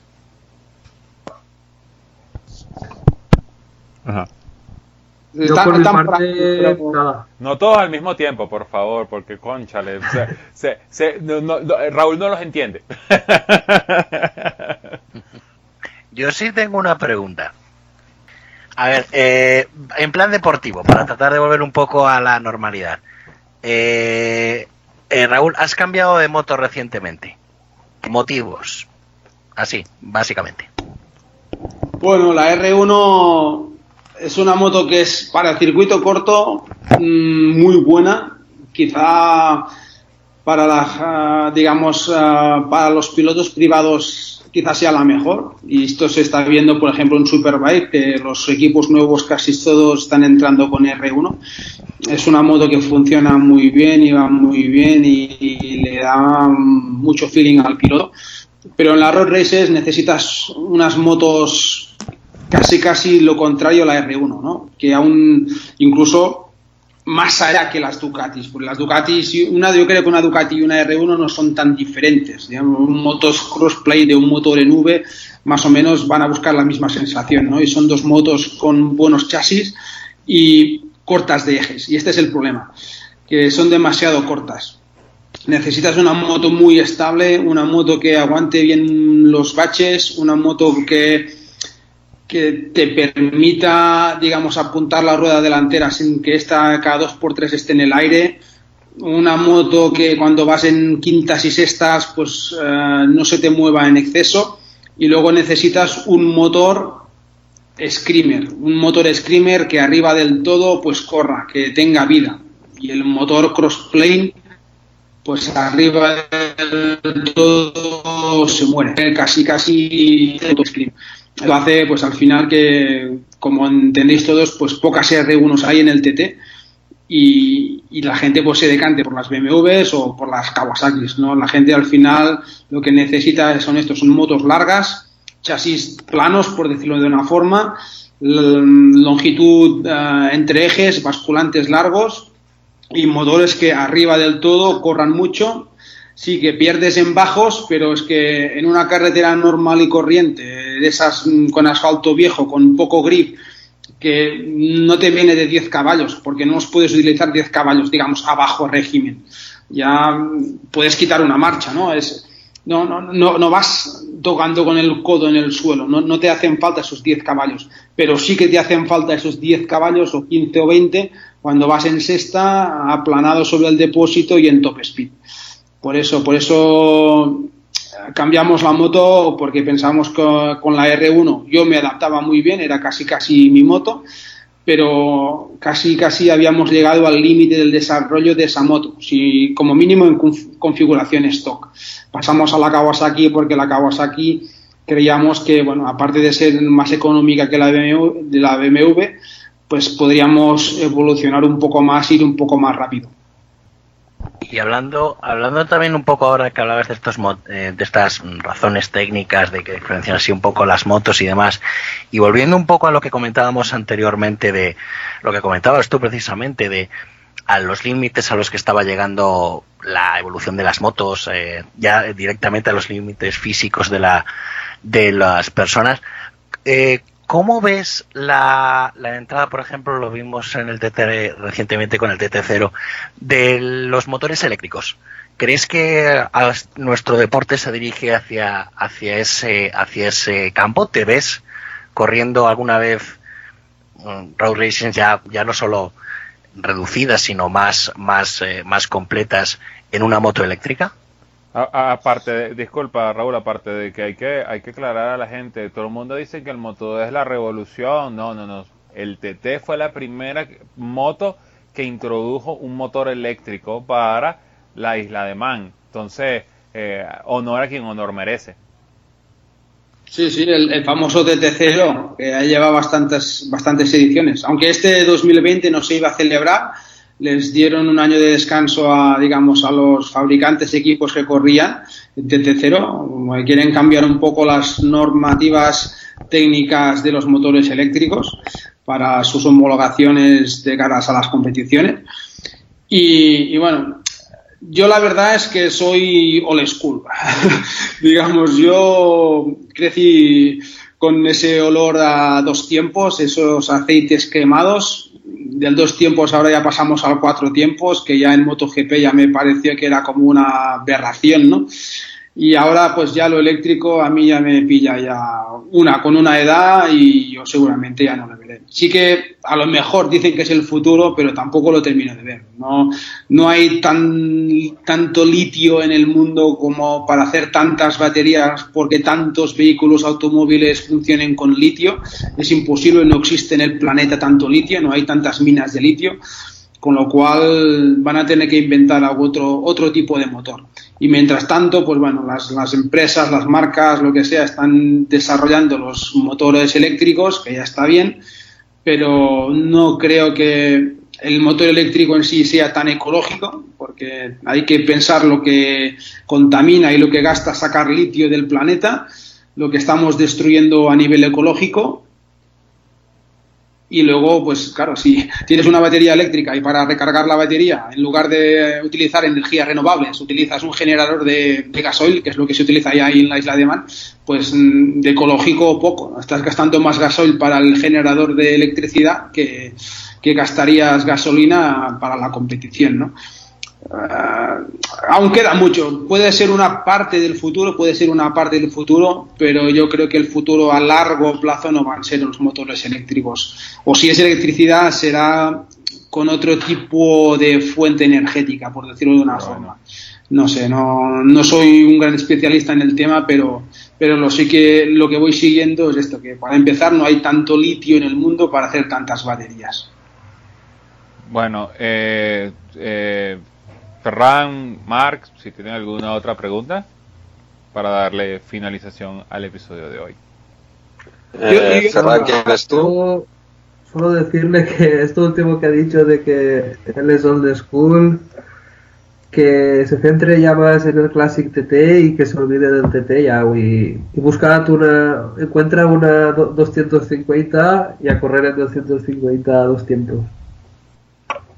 Sí, el problema de la Auto 150 ya estoy buscando ya, pero es que una de segunda mano ya salen por unos 15, 20 mil euros.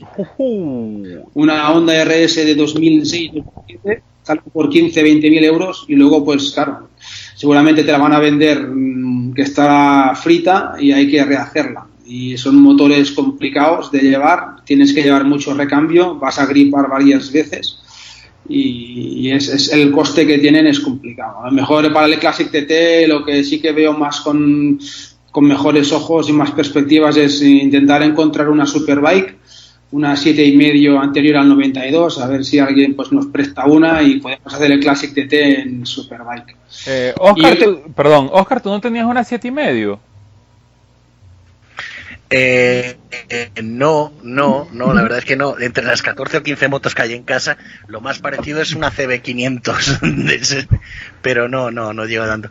Pues yo que estaba pensando, claro, eh, esa es ahí se demuestra también un poco la, gana de competición que tiene, que tiene Raúl. Porque yo estaba pensando, eh, ha nombrado el Classic TT y yo estaba pensando en, hace un par de años estuve en el, en el, en el Gran Premio de la Bañeza de Históricas y había un proyecto de crear una réplica exacta de la OSA dos y medio de Santiago Herrero.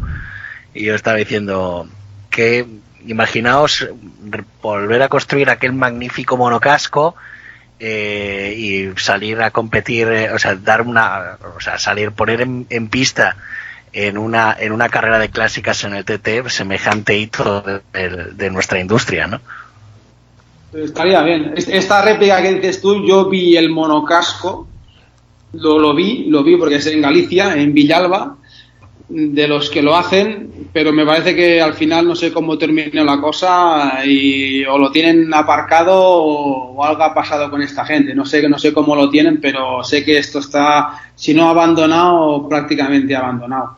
Pero sí, sí, con, digamos, con la historia que hubo aquí en este país en cuanto a la fabricación de motos, ¿no? En, con Osa, Montesa, Derby, eh, estaría bonito poder ir ahí con, una réplica o con una moto antigua, pero digamos recién hecha y, hacerle el Classic TT, aunque a veces por prestaciones quizás quizás no estaríamos arriba del todo, pero bueno, estaríamos ahí y publicidad haríamos. Sería, como mínimo sería bonita la experiencia. Bueno, ya saben, muchachos, eh, a nuestra audiencia, si alguien tiene una siete y medio que no esté utilizando y que le pueda acceder a Raúl, por favor escríbanos con el hashtag una siete y medio para Raúl Torras. Eh, Mark, eh, que cada vez que ibas a hablar alguien se te atravesaba, ¿tienes alguna pregunta? No, no, que va al contrario, si le decía Ferran si quería decir algo. No, porque yo para Raúl tengo, es que me ha hecho gracia ya Raúl que ya habla, bueno, como los ingleses iba a decir, como el road racer que es, ¿no? Que habla de, de circuito, traduce, ¿no? Short circuit, ¿no? Circuito corto, que para el resto, para de nosotros, es un circuito normal. Exacto. Lo otro le llamamos carretera. Ellos le llaman circuito, pero yo es una carretera. No, pero eh, muy curioso, ¿no? Lo que explica Raúl, ¿no? De la diferencia entre las motos y tal. Por cierto, si hay algún tandero escuchándonos, eh, que esté buscando la mejor moto para ir a circuito hacer tandas, yo lo recomiendo, después de muchos años mirando carrera, la, la, categoría que creo que más se acerca a lo que te puedes encontrar en realidad, qué moto va mejor en circuito, creo que es super stock en resistencia. Porque ahí hay equipos privados de concesionario que tienen un concesionario y ahora es una copa Kawasaki Yamaha y si ahora y nadie lleva onda, a ver si ahora empiezan a haber muchas ondas allí y nos indicará un poco. Bueno, Raúl no sé qué opina, que también ha hecho mucho super stock de, endurance. Sí, pero no lo mismo que Kawasaki y Yamaha.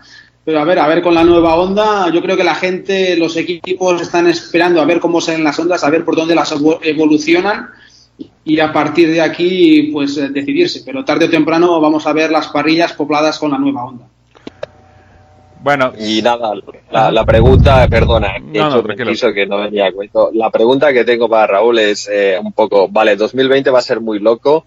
Eh, ¿Qué va a hacer en, en, en, dos direcciones? Una, si hace carreras, ¿cuáles cree que podría hacer? Y ya sé que lo tiene muy difícil. Y segunda, si se queda en el sofá, al menos que nos diga ya eh, quién va a ganar Superbike, ya que es tan fan de Rea, pues que nos saque ahí de la duda. Bueno. A ver, a mí, a me gustaría que como mimo pudiéramos empe empezar las 24, la temporada las 24 horas de Barcelona. Ya sabes tú, Marc, que a mí me encantan las carreras de endurance y la de aquí casa más que ninguna y, y me gustaría. Eh, en principio este año también las iba a correr las 24 horas de Barcelona, pero con todo esto a ver cómo va el tema. Va a ser, va a ser, va a ser complicado. Y lo que decías, mi apuesta para Superbike mmm, sigue siendo Jonathan Rea.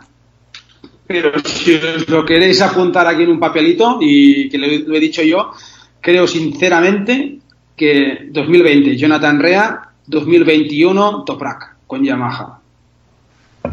Bueno, eh, todo el mundo lo escuchó. Eh, eh, Raúl le apuesta al joven piloto turco para el año 2021 y creo que es una apuesta que todos nos haríamos, ¿no?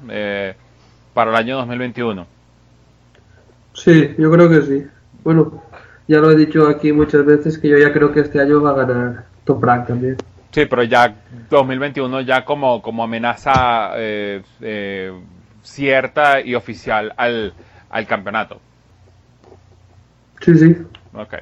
Eh, bueno, eh, con esto yo creo que podemos darle un lindo cierre a este episodio el episodio de esta semana. Eh, quiero agradecerle enormemente a Raúl por permitirnos un ratico de su ocupado tiempo, que me imagino que está haciendo algo muy importante preparándose para el, TT y las carreras cuando decidan que se reinicien las carreras otra vez eh, para que salga a competir en esa eh, categoría que tanto le gusta a él como lo es el road racing. Eh, eternamente agradecido por acercarte a hablar con nosotros, Raúl. Un placer, un placer a todos vosotros. Ya sé que, eh, digamos, a veces entre Europa y América pues hay una diferencia horaria, pero bueno, aquí estamos para lo que necesitéis y un saludo y un fuerte abrazo, ya sea en América, en Europa o en Asia. Bueno, eh, también agradecerle a Mark Tío de Vivland Durance eh, por acercarse a hablar con nosotros. Sabemos que las puertas siempre van a estar abiertas para los dos en ese aspecto, tanto a ti como el Road Racing como para ti, Mark, en el EWC. Eh, no es tu primera experiencia aquí dentro de, de, nuestro, nuestro núcleo. Y, eh, pero eh, es primera vez que te traemos esta temporada. Esperamos que podamos tener un final feliz para esta temporada en el EWC, que por lo menos podamos ver alguna de las carreras grandes como el Bol de Oro o las 24 horas de Le Mans. Pues nada, eh, muchas gracias por invitarme, Alex. Un placer estar aquí con, con Torras. Eh, siempre es fantástico estar con él, con Ferran también y con Oscar, que son ya amigos de las motos, por decirlo así. Queda pendiente de que nos vamos a ir a un día todos juntos a ver carreras. Eh, esto lo tenemos todo claro. Creo que Ferran ya decía de ir a Alemán a las 24 horas, que es una final de, desde agosto. Yo tengo pendiente ir a ver las Road Racers, no solamente al TT. Creo que este año no podrá ser esto, pero el año que viene vamos a ver si puedo.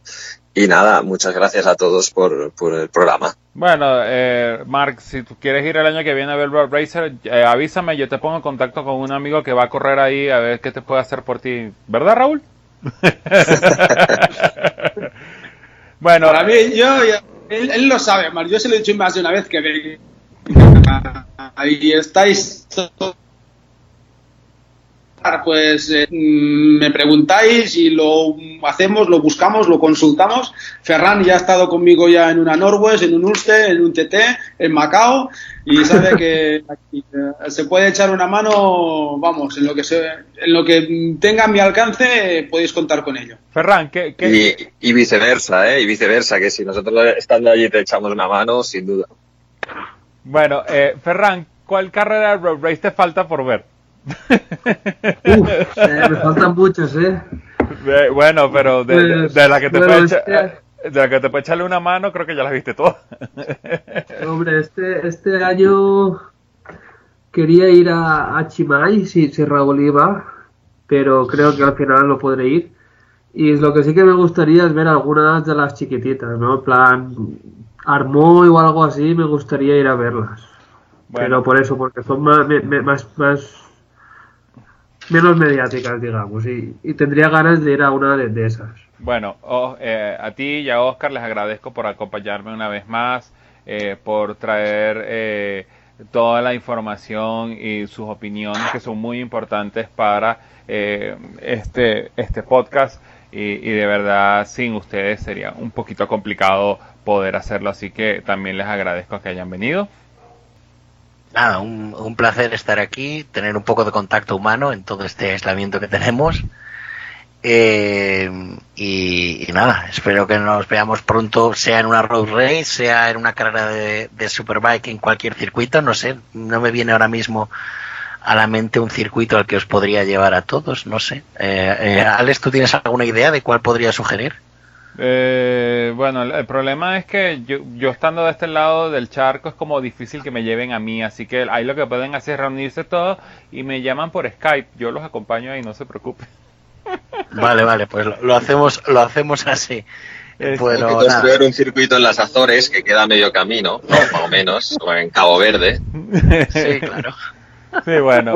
Alex podría invitar, si no, si no en Colombia, ¿no? En Argentina, que le queda más cerca, ¿no? Sí, bueno, hay, hay, aquí hay una, eh, me, me, comentan de que aquí en Colombia y en Centroamérica hay una carrera que utilizan con, con motos pequeñas, motos de 50 y 100 centímetros cúbicos, que le dicen el pequeño TT. Estoy buscando en qué, en qué ciudad es, pero me pareció bastante cómico porque aparte de eso hay muchas imágenes de GoPro y es como que hubieras un TT pero en mínimo. yo yo doy fe, las he visto y es una pasada. O sea, es que la... Así que pero todo esto en eh, pues, si os...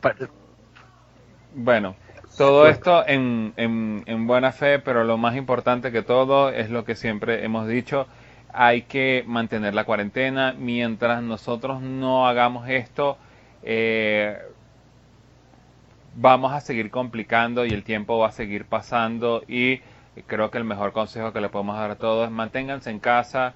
Eh, sé que no es bonito, no es lo mejor, pero eh, por favor el, el, asunto del COVID-19 es en serio. Los números no dan risa, los números no dan gracia eh, la cantidad de infectados y de muertos cada día sube, pero si todos ponemos nuestro granito de arena, podremos salir de este problema y podremos regresar a donde nos guste que sean las competiciones, sea MotoGP, Superbike, LWC, el Road Racing, British Superbike, todo. Así que ese es el mejor consejo que le podemos dar nosotros desde aquí. Con esto, bueno, no me queda más nada que despedirme. Eh, esperemos que la próxima emisión de este podcast esté de regreso Rubén Carballo. Eh, tienen que recordarme, no lo puedo mandar a Italia a buscarme neumáticos Metzelder porque creo que se va a tardar en regresar. Así que al gran amigo Rubén, eh, espero que para la semana que viene estés aquí en tu puesto. Yo soy el usurpador, el que, el que le sacó las papas del fuego, pero bueno, espero que haya hecho un buen trabajo. De mi parte, eh, se despide Alex Reyes.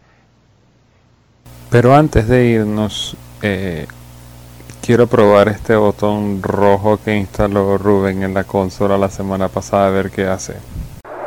Eh, launch detected. Creo que ya es hora de irnos. hasta una nueva oportunidad. Chao. Chao. Adiós. Hasta la próxima. Adiós.